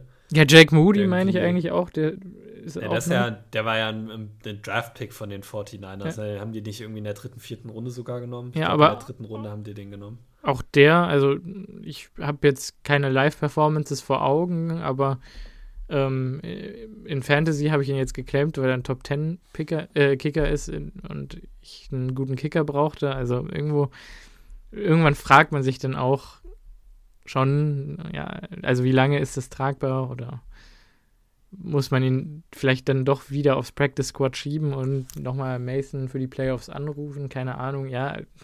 Gut, ich würde vielleicht nicht Mason für die Playoffs anrufen, also. Ja. Aber da weißt du wenigstens, also, also unter, oder ja doch, unter 45 Yards macht der halt alle Dinger rein dann. Ne? Das ist sicher richtig, äh, aber es gibt einen Grund, warum Mason Crosby jetzt wieder bei den Saints zu einem Tryout war und auch da nicht gesigned wurde. Das also, wird seine Range sein, ja. Ja. Ja, klar. So. Ich meine, willst du was wirklich Wildes hören? Mhm. Eine wilde Vorschlag für die Playoffs? Guck, ich meine, wir haben immer wieder Guys auf unserem Roster, die wir nicht wirklich unbedingt brauchen, die jetzt auch nicht so viele Special Team Snaps haben. Die Guara. Ne, das ist ein ganz wilder Vorschlag. stell dir vor, wir kommen in die Playoffs, sign Mason Crosby und gehen mit zwei Kickern in das Playoff-Spiel. Und Crosby kriegt alles 40 Yards und under, also PATs, kurze Field Goals. Und Carlson kriegt alles 40 Yards und over. Also und alles, die was Kickoffs. Crosby nicht mehr hitten. Und die Kickoffs. Mhm. Okay, ist quasi so ein Two-Kicker-System. Weißt du was? Ich glaube, das ist gar nicht so unrealistisch tatsächlich. Das wäre vielleicht gar nicht die blödeste Idee, aber es Nee. wäre schon wild. Also, also ganz ehrlich, Leute, wenn, wenn das passiert, wenn das eintritt und wir das vorausgesagt haben, das wäre schon verrückt, muss ich jetzt mal Also das sagen. würde ich schon, würde ich schon feiern. Ja, das wäre, das hätte was, das hätte was. Ähm, sollen wir noch kurz über die Bakhtiari-Sache reden?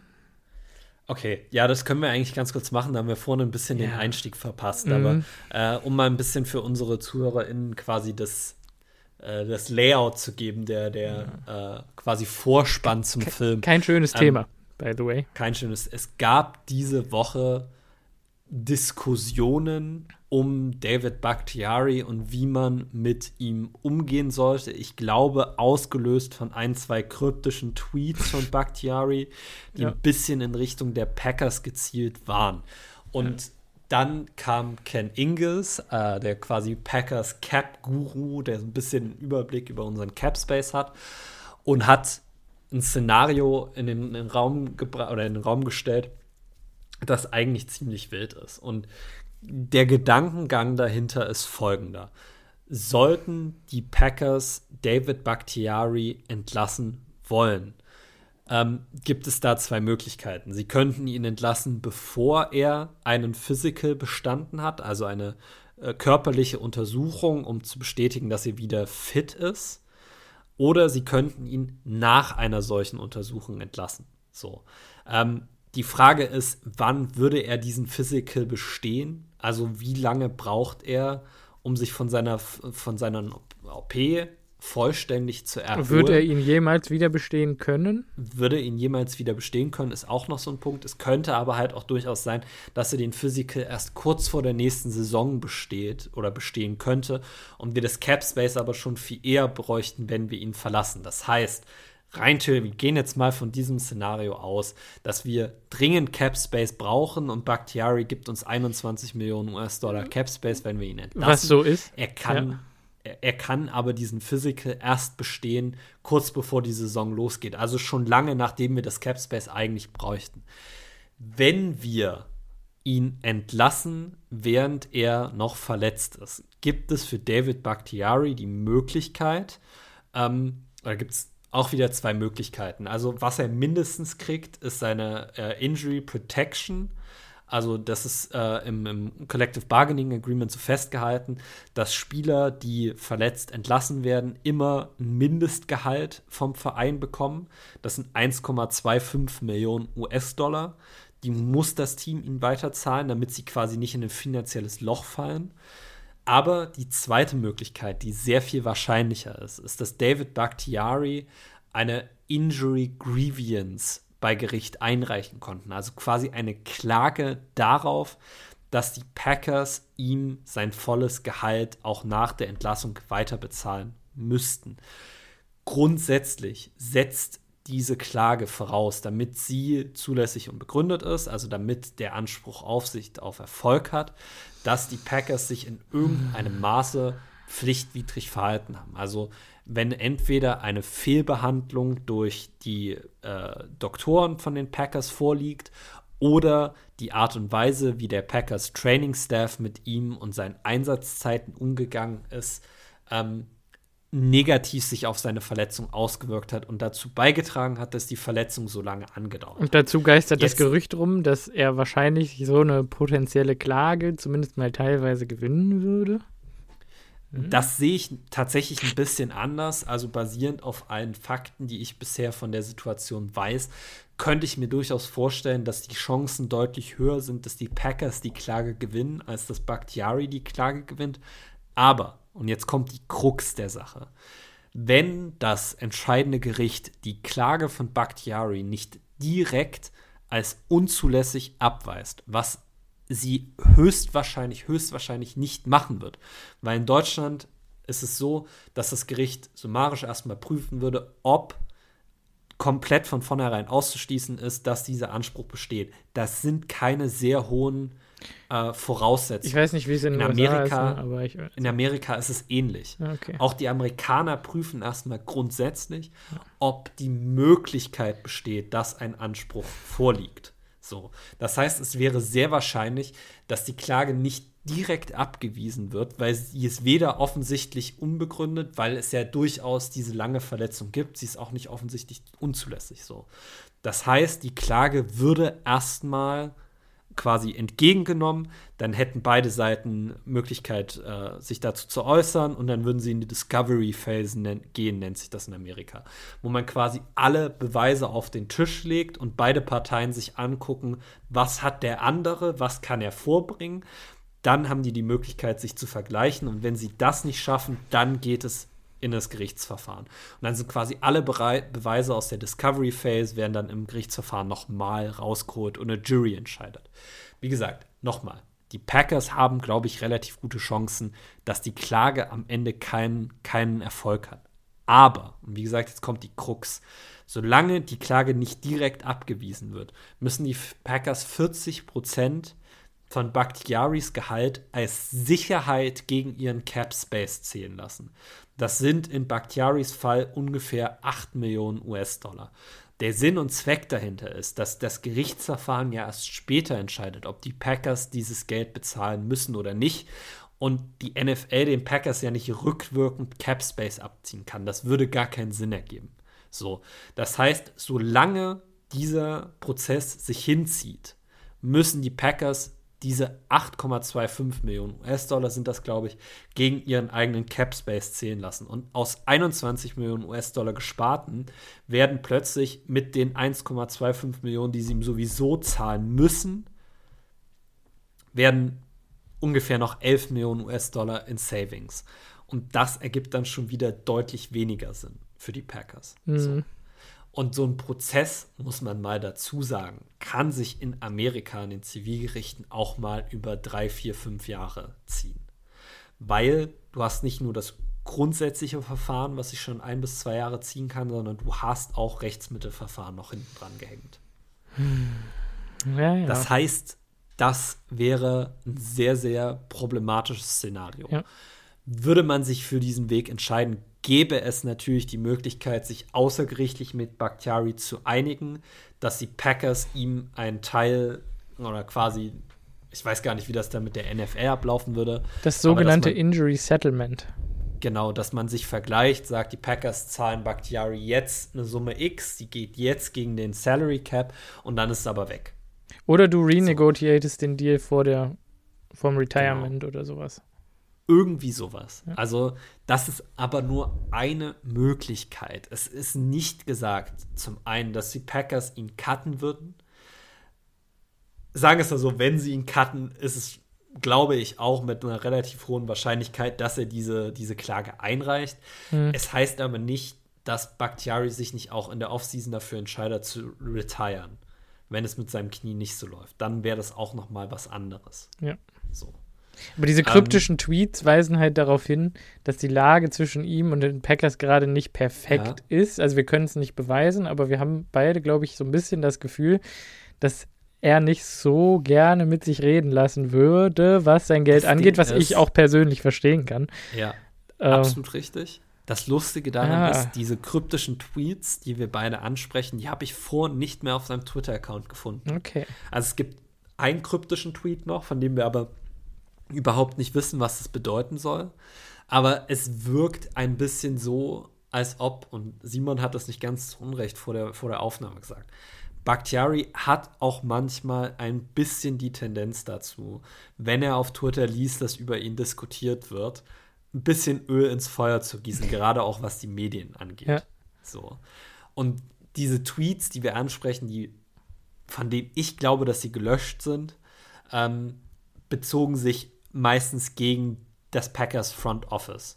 Ja. Also gegen Brian Gutenkunst. Nicht gegen Matt LeFleur, nicht gegen das Team an sich, sondern gegen die Front Office. Mhm. So, da äh, ist wahrscheinlich, könnte auch ein kleiner Diskurs. Und er, ich glaube, er hat auch Kurt Bankerts ähm, Narrative, was das veraltete Playcalling der Packers Offense angeht, aus den ersten Wochen äh, unter Anführungsstrichen. Ich meine, das dass er sein, die ja. Posts dann wieder disliked hat, in Anführungszeichen, kann man natürlich auch irgendwo verstehen, weil offensichtlich hat Matt LeFleur gerade den Turnaround geschafft für diese Offense. Ne?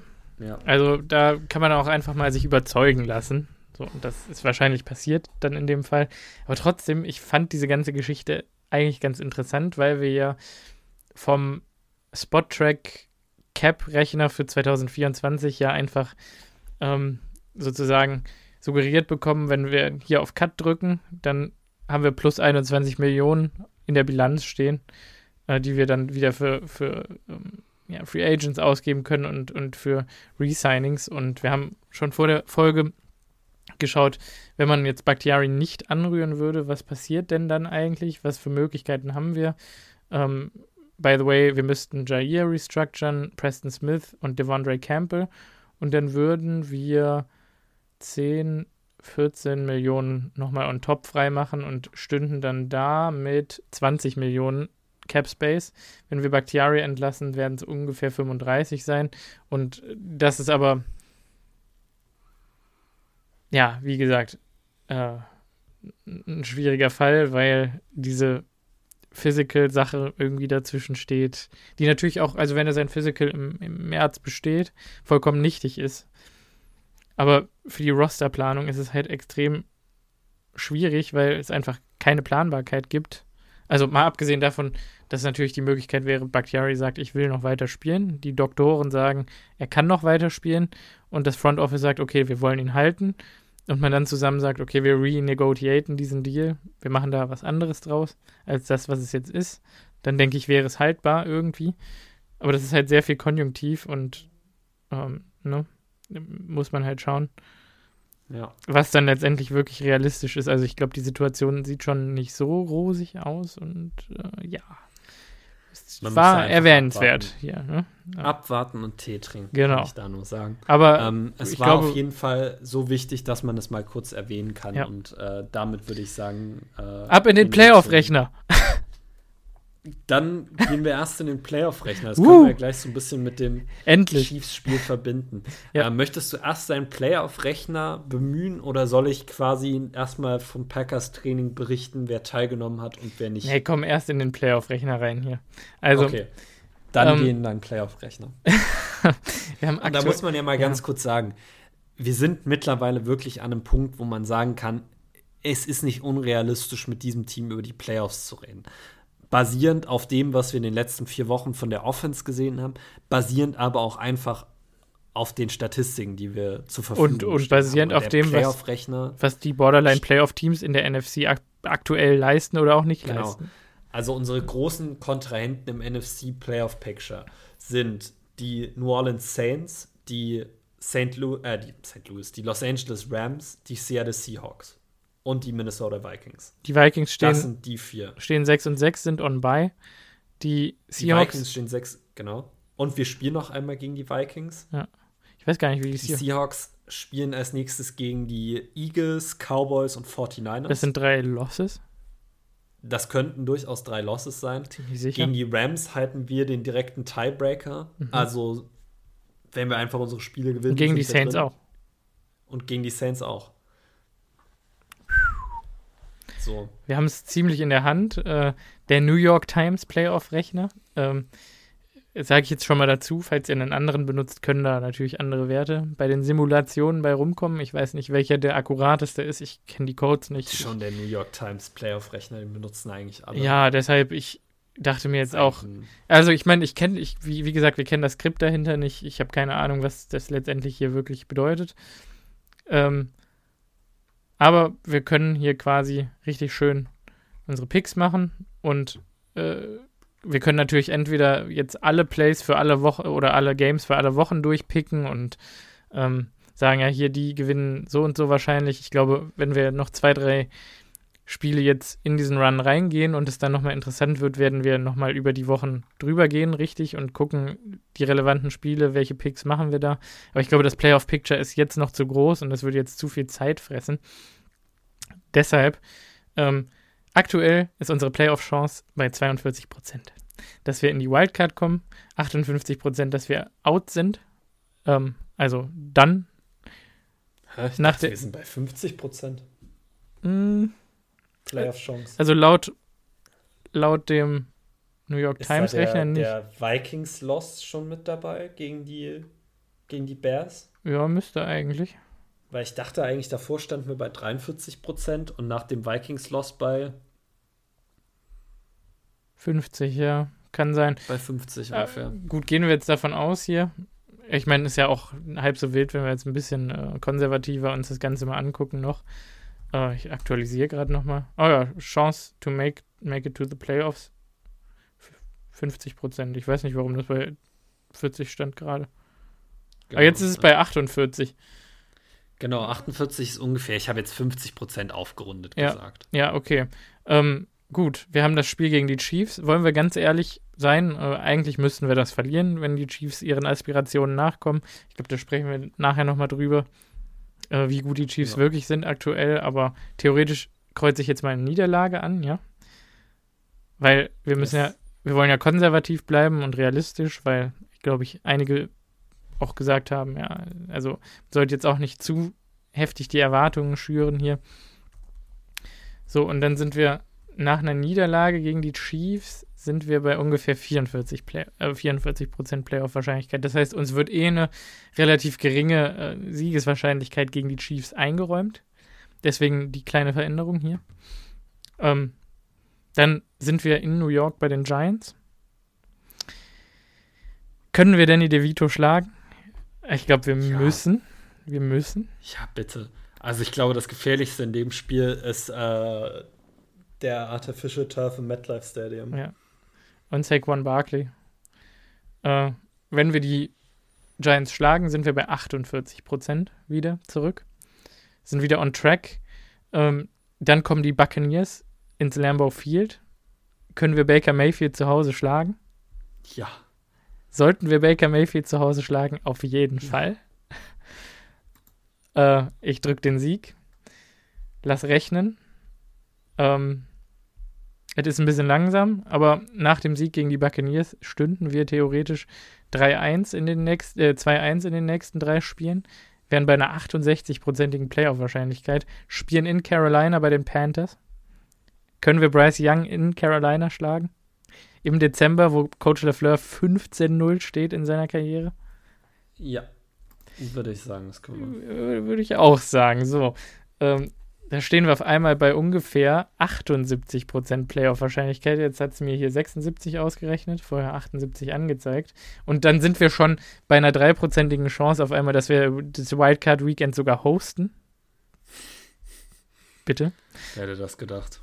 Fahren dann nach Minnesota und spielen gegen das Astronauten-led Minnesota Vikings-Team. Und ich glaube, der Hype verfliegt gerade ein bisschen. Ähm, man muss mal ehrlich sein. Ich verstehe gar nicht, warum der Hype so da war. Es ist nicht so, als ob wir das mit Josh Dobbs nicht auch bei den Cardinals gesehen haben.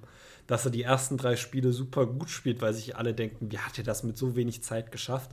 Und dann kam plötzlich der Absturz. Ich meine, die Cardinals haben ihn für Clayson Toon gebencht und dann getradet. Also es ist nicht so, dass Josh Dobbs irgendwie auch bei den Cardinals schon die Antwort war. Also schlagen wir die Vikings oder schlagen wir sie Ja. nicht?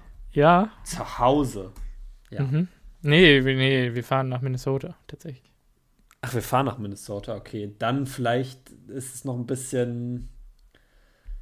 Da bin ich mir nicht ganz so sicher. Okay, also ich sag mal, wenn wir die Vikings schlagen, sind wir bei 98% Playoff-Wahrscheinlichkeit.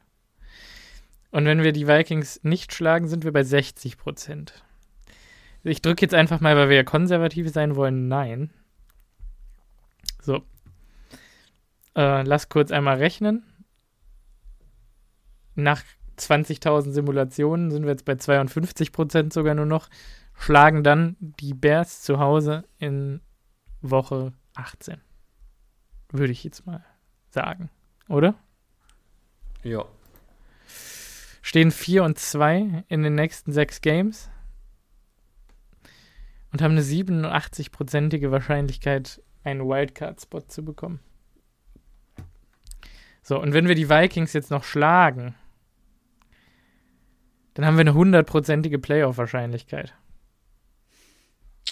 Und haben sogar eine sechsprozentige Chance, das Wildcard-Game zu hosten. Und wenn wir alle Games gewinnen sollten, wenn wir also Kansas City auch noch schlagen, haben wir sogar eine 22-prozentige Chance, ein Wildcard-Game zu hosten.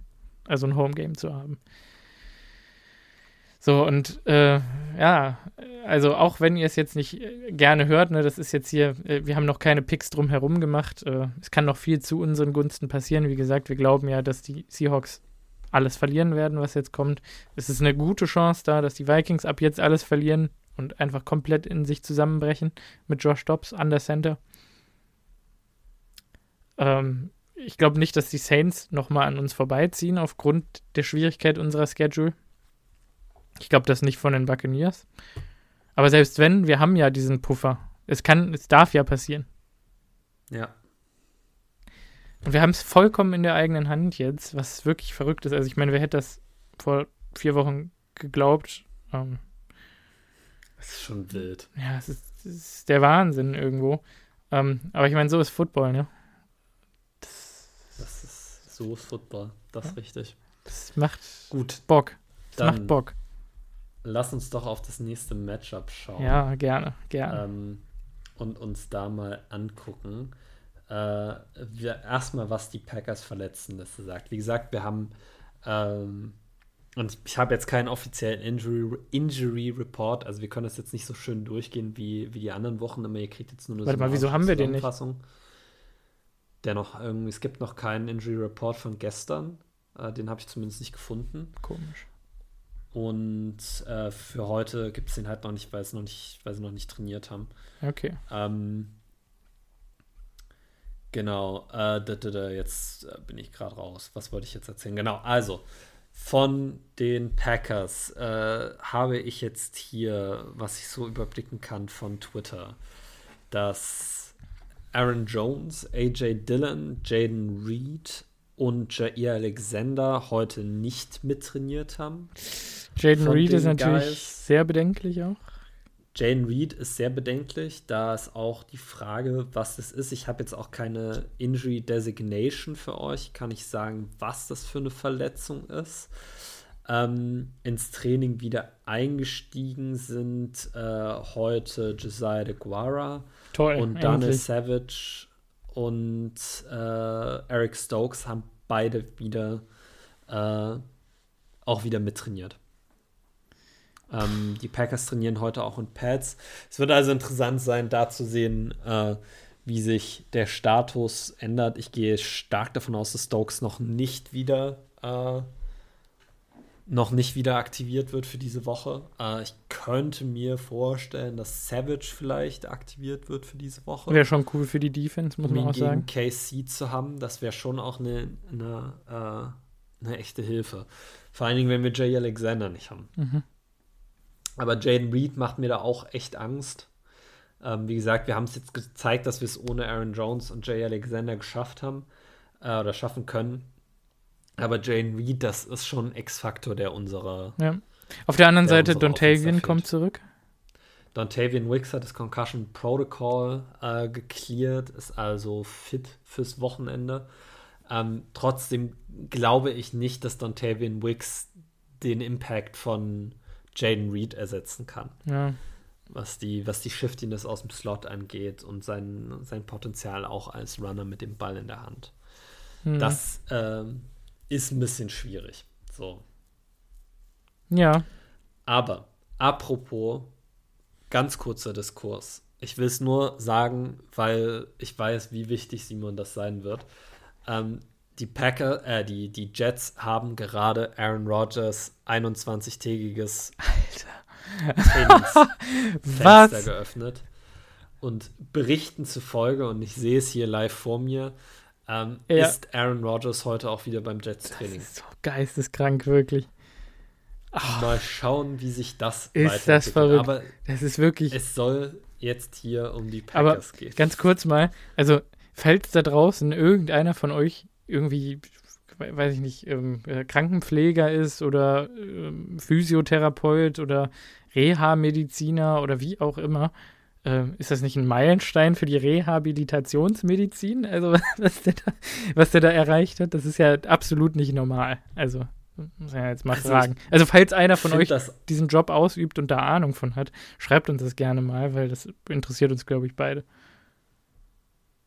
Also, ich muss sagen, ich, ich, ich weiß nicht ganz, was ich davon halten soll, weil für, eine, für, eine, ich auch nicht. für einen tatsächlichen Achillessehnenriss wäre das schon wild. Ich kann mir wirklich vorstellen, dass Aaron Rodgers, und ich meine, wir haben es bei den Packers immer wieder gesehen, einfach sein Körper ist auch one of a kind. Mhm. Also, das schafft auch nur Aaron Rodgers, meiner Ansicht nach. das ist schon wild. Glaubst du, das ist für andere NFL-Spieler nicht replizierbar? Ich, ich, ich kann es mir nicht vorstellen. Mhm. Gut, jetzt muss man sagen, würden, man könnte viel mehr Leute machen. Man könnte ihn, also man muss mal gucken. Kirk Cousins hat natürlich jetzt einen blöden Zeitpunkt, weil wir werden nicht in Erfahrung bringen, ab wann er theoretisch wieder ready wäre. Außer Kirk er. Cousins hat auch nicht diese Operation bekommen. Das stimmt. J.K. Dobbins hat die bekommen. Ja. Ähm, J.K. Dobbins hat auch das gleiche Reha-Programm oder ein ähnliches gemacht, zumindest Ja. von den Physicals her. Ähm, ist aber Running Back und da denke ich mir, da ist natürlich ein bisschen mehr äh, Fokus noch auf der Achillessehne. Da werden die tendenziell vorsichtiger sein, vor allen Dingen, weil J.K. Dobbins auch noch nicht seinen sein, seinen Lebensunterhalt für immer verdient hat. Also Ja. das ist natürlich auch nochmal hat noch mal mehr zu verlieren, sage ich mal. Und hat schon eine ganze Menge verloren, glaube ich.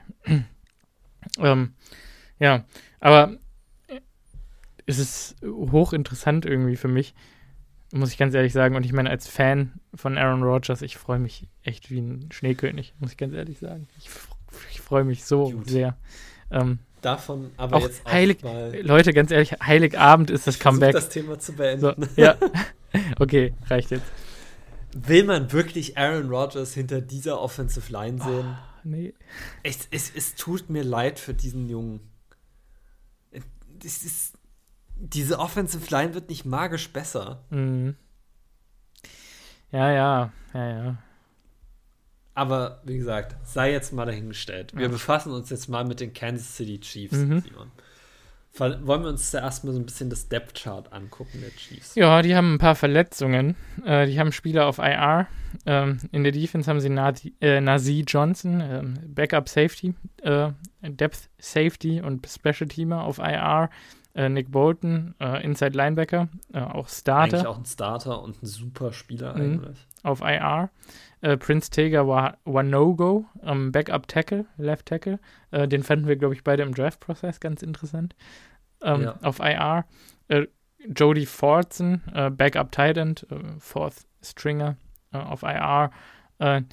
Auf Wide Receiver sind sie tatsächlich relativ angeknackst. Äh, da ist Nico Remigio auf IR. Äh, ich glaube, das ist irgendein Practice Squad Spieler. Ähm, McCole Hartman ist auf IR, was natürlich wehtut, ähm, Ja. weil sie ja gerade für ihn getradet haben.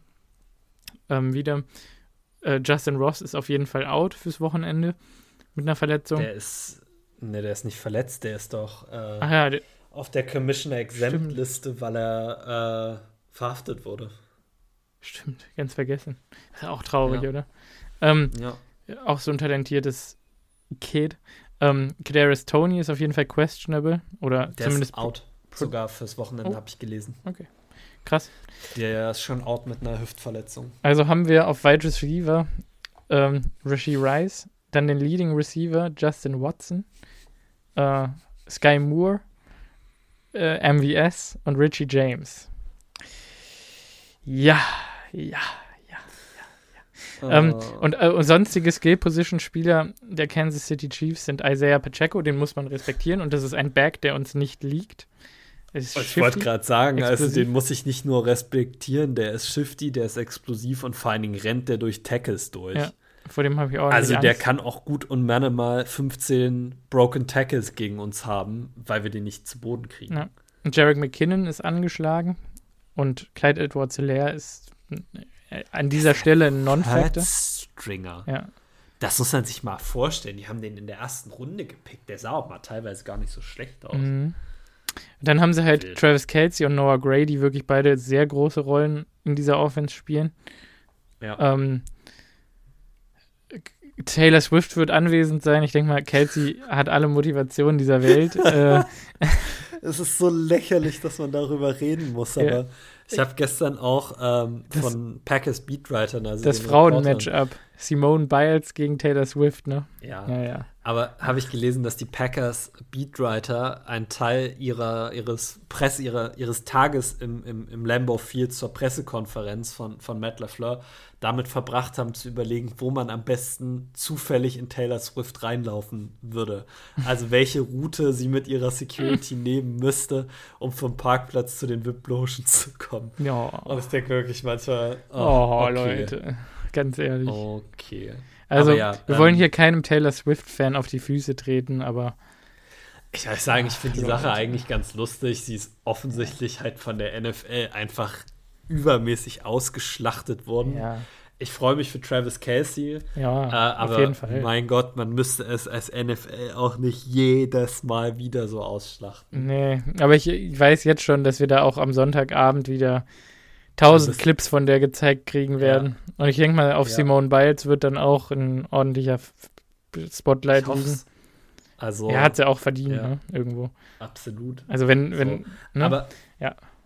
Genau. Was halt eine Stärke der, der Chiefs dieses Jahr wirklich ist, das muss man ja mal sagen, ist die Offensive Line. Ja. Die spielen ziemlich gut zusammen. Die Chiefs sind tatsächlich das, äh, die Nummer 1 Offensive Line, was Sacks allowed angeht. Also sie lassen die wenigsten Sacks ja. zu. Ähm, wir haben den Starting Lineup von Donovan Smith auf Left Tackle, Joe Tooney auf Left Guard, Creed Humphrey auf Center, Trey Smith auf Right Guard und Jawan Taylor auf Right Tackle. Das einzige Matchup, was ich da wirklich mag, ist Rashawn Gary gegen Jawan Taylor. Oh, Weil ich glaube, dass Rashawn ja. Gary Jawan Taylor echt vergenusswurzeln kann. Mm.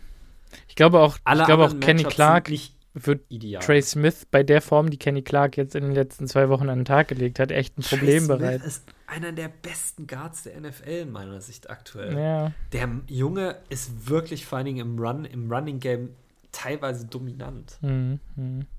Also gut, über Creed Humphrey brauchen Stats, wir nicht reden, ne? Aber ob die Stats mir äh, zustimmen würden, aber Creed Humphrey ist super und Joe Tooney macht auch eigentlich immer seinen Job. Ja. Good old reliable. Genau. Tja, ja, das ist, ähm, es, es wird interessant. Also ich glaube, Patrick Mahomes wird schon, also wenn unser Pass Rush, ich meine, Voraussetzung dafür, dass wir dieses Spiel gewinnen, wird sein, dass unser Pass Rush diese Line dominiert, wie sie es mit der Lions Line gemacht hat. Ja.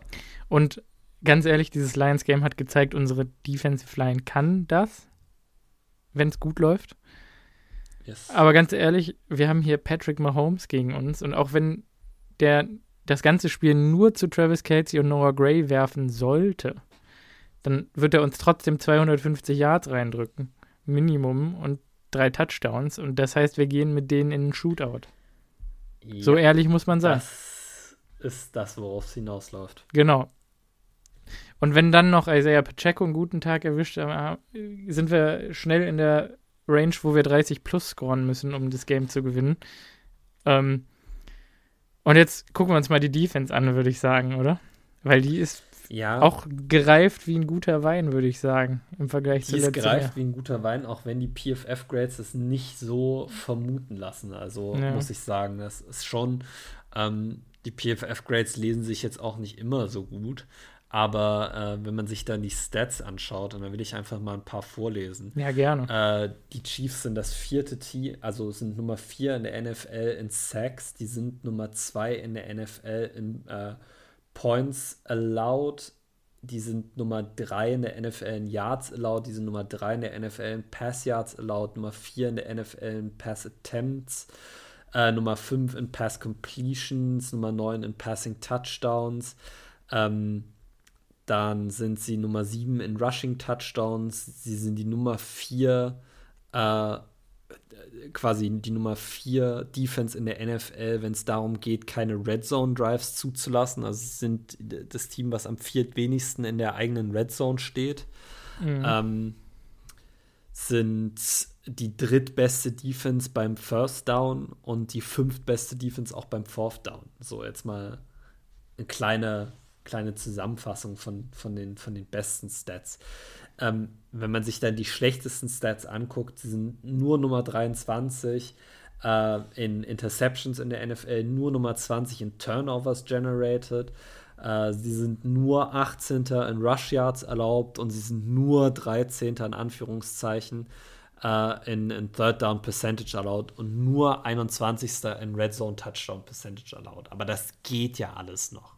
Also das ist alles noch unteres Mittelfeld. Also Turnover generieren sie nicht wirklich. Bisschen Probleme gegen den Lauf und wenn man gegen sie in die Red Zone kommt, hat man eine Chance zu scoren. So. Mhm. Aber ähm, man kommt nicht oft in die Red Zone gegen sie. Aber du kommst halt nicht so oft in, in, ja. in die Red Zone. Ähm, das ist halt, äh, das darf man auch nicht vergessen. Ja. Und unsere ähm, Running Back Situation diktiert ja auch so ein bisschen den Gameplan, würde ich jetzt mal behaupten. Ja. Ähm, Jordan Love wird der Gameplan sein. Ähm, diese muss wieder Chiefs Offense durch die Luft zu schlagen. Klar, ja. man kann jetzt sagen, es begünstigt natürlich, dass wir viel West Coast gegen diese Chiefs spielen, weil sie eben scheinbar ein bisschen Probleme mit dem Tackling haben und, und die Front Seven vielleicht nicht gegen den Lauf so stark ist, dass man vielleicht guckt, dass man ein paar Screens einbaut, mal mit den Receivern ein bisschen arbeitet und mit Tucker Craft äh, in die Richtung. Ein paar Bälle hinter der Line of Scrimmage auch verteilt. Ähm, aber äh, ganz ehrlich, da muss man sich einfach jetzt drauf verlassen, dass Jordan äh, das drauf hat. Würde ich mal sagen. Also diese Defensive Line hat halt drei ziemlich brutale Pass-Rusher in George Kalafdis, Chris Jones und Derek Nardi. Haben sie noch einen Mike Danner. Äh, dann haben wir dahinter Willie Gay, Drew äh, Leo Chanel und Drew Tranquil, die wirklich auch. Also, Leo Chanel habe ich jetzt vom, von der letzten Woche wirklich einen heftigen Tackle gesehen. Äh, der hat sich bei mir eingebrannt. Ich weiß gar nicht mehr, gegen wen die Chiefs denn eigentlich nochmal gespielt haben. Sah auch gar nicht so gut aus erstmal. Dann hatten sie, sie ein Second Half Comeback. Gegen wen war denn das nochmal? Weißt du das? Haben nicht gegen die Broncos verloren? Das war die Woche davor. Oder die Woche davor. Ich könnte schwören, dass das. Nee, nee, die, haben diese Woche haben, haben die gewonnen.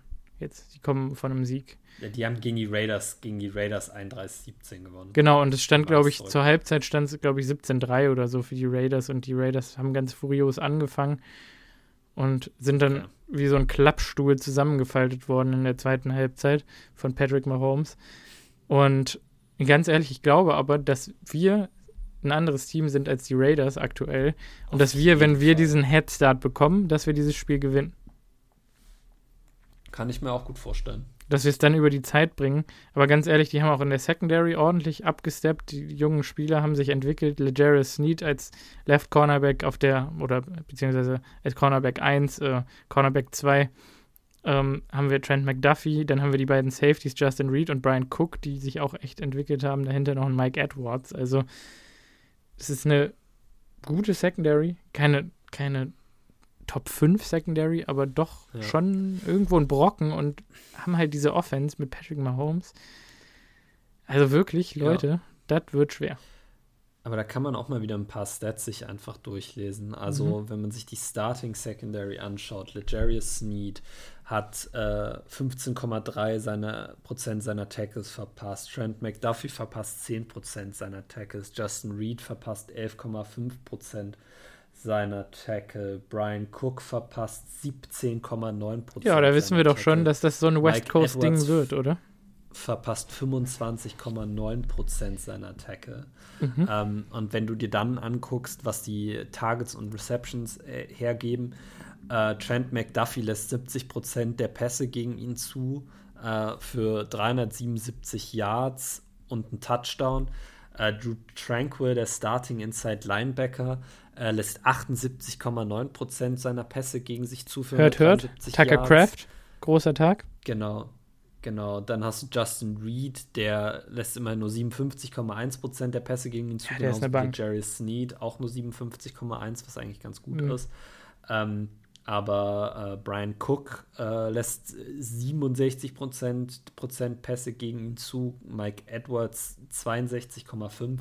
Also du kannst durchaus mit diesem West Coast Game, wie du völlig zu Recht gesagt hast, äh, diese Chiefs Defense auch schlagen. Und ich glaube, oder nach dem, was ich zum Beispiel jetzt im, im Dolphins-Spiel in äh, London von den, von den Chiefs gesehen habe, äh, wenn du es schaffst, dieser Defense. Du meinst in München? Nee, in Frankfurt. In Frankfurt, Entschuldigung, nicht in London, in Frankfurt, ja. ja. Ich nehme alles, äh, Entschuldigung. Ähm, wenn du es schaffst, dieser Defense ein bisschen den Wind aus den Segeln zu nehmen, dann kannst du den Ball auch gegen dieses Team vorantreiben und kannst du auch Punkte scoren. Wenn du sie allerdings in eine, in eine, in eine Mentalität reinkommen lässt, wie durch diesen crazy Fumble Return für Six da in Frankfurt, ähm, dann kommen die Jungs auch heiß zurück. Also da ist schon auch, die sind schon relativ Mentalitätsmonster, muss man mal dazu sagen. Hm. Das wird ein schwieriges Spiel, glaube ich. Ja. Ähm, Sicher. Möchtest du deine Game Prediction als erstes abgeben? Ja, also ich will noch mal stretchen. Ich bin extrem begeistert davon, dass wir uns überhaupt Gedanken machen, wie wir dieses Spiel gewinnen können und einen Weg sehen, dass wir es gewinnen können. Es ist einfach schön. Es macht Spaß. Ich freue mich auf Sonntag, weil ganz ehrlich, es wäre okay, haben wir ja jetzt auch am Playoff-Rechner gesehen nochmal, wenn wir das Spiel verlieren. Ich glaube, keiner erwartet hier einen Win.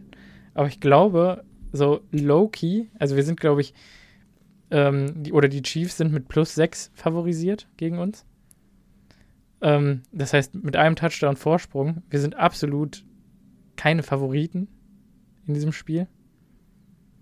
Es ist, glaube ich, Zeit für Jordan Love auch mal ein bisschen mehr Underdog-Action noch zu pullen. Und ganz ehrlich, ich glaube, wir gewinnen das Ding. Ähm, hm. Vielleicht Vielleicht wirft Jordan mal über 350 Yards. Vielleicht wirft er mal vier Touchdowns. Äh, vielleicht. Vielleicht wirft er auch ein 120 plus Passer, äh, Passer-Rating. Ähm, ja. Und wir gewinnen das Spiel ganz einfach mal 31 zu 27 oder so.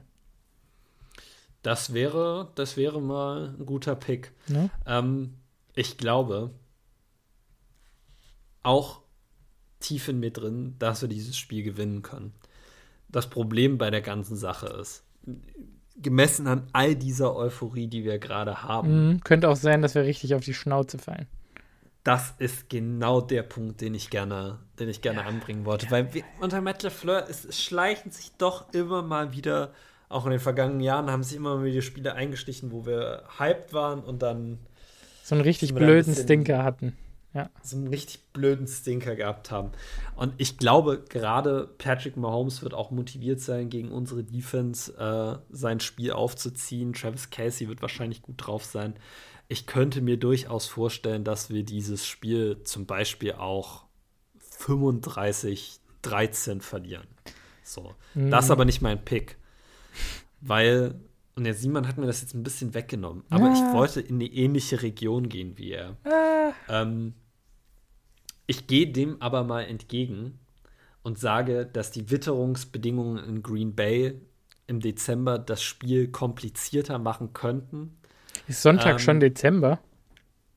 Das ist schon der 4. Dezember. Ich muss wirklich mal anfangen zu lernen. Also ganz nebenbei. Also, ja, ich auch. Also, aber das sei jetzt mal dahingestellt. Ähm, ich könnte mir hier ein 21-20 vorstellen für die Packers. Okay. Interessant. Also einen knappen Sieg, der nicht ganz so high-scoring ist. Ähm, Harrison Butker verschießt einen Extra-Point oder was? Irgendwie sowas. Wir blocken einen Extra-Point, ja. Irgendwie, ja. irgendwie sowas Schönes. Okay. Das wäre doch mal was. Ja. So, Bold Prediction-Zeit, Simon. Ja, also die erste habe ich herausgehauen. Ich glaube, dass Jordan Love ja. dieses Bombenspiel abreißt. Dass er an seine Leistungen anknüpft. Und dass wir uns danach relativ sicher sind, was ihn angeht. Ja, das wäre so hm. Bold Prediction Nummer 1. Bold Prediction Nummer 2, mit der ich gehe, ist, dass Carrington Valentine endlich seine erste Interception fängt. Oh, das wäre ein Träumchen, ja. Schön so einen getippten Ball von, von Rashid Rice einfach mal vielleicht sogar für 6 nach Hause trägt. Gut, das ist ein bisschen schwierig, weil wir jetzt schon so viel dieses Jahr hatten, dass sich das alles irgendwie so anfühlt, als ob das schon ein paar Mal als Bold Prediction genommen hat. Ich werde bold gehen und ich sage Dezember in Green Bay. Die Chiefs Receiver sind arg, arg kritisiert wurden in letzter Zeit. Es sah wirklich nicht sehr gut aus um sie. Joe Barry schafft es, wie durch ein Wunder, irgendwie die Mitte des Feldes halbwegs zuzukriegen, sodass wir die Titans ein bisschen in Schach halten. Und wir halten Patrick Mahomes unter 200 Yards und lassen kein Passing Touchdown zu. Bold Prediction, Bold Prediction, wie gesagt, Bold Prediction. Und danach wird, da, danach claimt ein Viertel der NFL Fantasy Spieler weltweit, äh, die Packers Defense, um dann in der nächsten Woche minus fünf Punkte von der, der eingeschenkt zu, bekommen. Ne? Genau, der ja, ja. enttäuscht zu werden. Genau. Aber ich könnte mir durchaus vorstellen, dass diese Receiver mit dem Wetter in Green Bay strugglen. Mhm. Und dass sie damit vielleicht nicht klar. Und dann musst du halt nur noch Travis Casey stoppen. Und Pacheco. Und darüber wollen wir jetzt mal nicht reden. Der, das kriegen wir schon irgendwie hin, wa? ähm, nee, das wird wahrscheinlich auch schwierig. Aber das sei jetzt mal dahingestellt. Und offensiv. Offensiv ähm, ich glaube, dass wir Christian Watsons Wiederausbruch weitergehen sehen. Und ich glaube, dass Christian Watson über 150 Yards von Scrimmage hat. Ach. Zwei Touchdowns. Würde ja dann zu meiner Jordan Love Prediction passen. Ja, Okay. Würde ich, auch, würde ich auch so sagen, dass das Hand in Hand geht dann. Okay. Gut, ähm, wie ich gerade feststellen durfte, ist das Spiel ja nicht mal Sonntag, sondern äh, Montag früh 2.20 Uhr. Ja. Also fröhliches Wachbleiben bzw. oh, Nachschauen ja. Äh, euch allen. Ich werde das Spiel nachschauen. Ich, ich fürchte ich auch. nicht leider. erlauben können, wach zu bleiben. Mhm. Ein bisschen blöd, aber ja, schade. Äh, es ist jetzt, was es ist. Ja. Äh, Simon, hast du noch irgendwas, was du inhaltlich zu dieser Folge beitragen möchtest? Ja, letzten Freitag war nicht Davy Selke Freitag leider. Mensch, Aber die, diesen Freitag ist Davy Selke Freitag. Ein Stürmer, der gegen den FC Bayern ah. nicht erfolgreich ist, Mensch. Ja. Wahnsinn. Ja. Der diesen Davy Freitag. Selke Freitag, ich kann's nicht, ich glaub's nicht. Ja, doch, doch, doch. Ich habe da ein ganz gutes okay. Gefühl. Mhm. Ja, und mit diesem. Absolut realistischen Ziel. Äh, Simon, Dritte Bold Prediction, drei Tore Selke am Freitag. So. Ja, warte mal ganz kurz, Simon. Wenn wir jetzt gerade schon mal dabei sind, was ist aus deiner Sicht realistischer?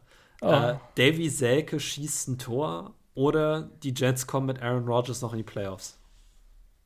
Am Freitag jetzt? Ja. Ja, Davy Selke schießt ein Tor natürlich. schießt überhaupt kein Tor. Schwachsinn. Aber Frechheit. Okay. Bold Prediction Nummer 3, Davy Selke hatte ich mal einen Schuss aufs Tor. Gegen Darmstadt, ach bitte. Leute. Und damit äh, vielen Dank fürs Zuhören. Ähm, es war uns eine Freude und ich würde sagen, wir hören uns nächste Woche äh, wieder an gleichem Ort und Stelle. Jo, bis, bis dann. Dahin.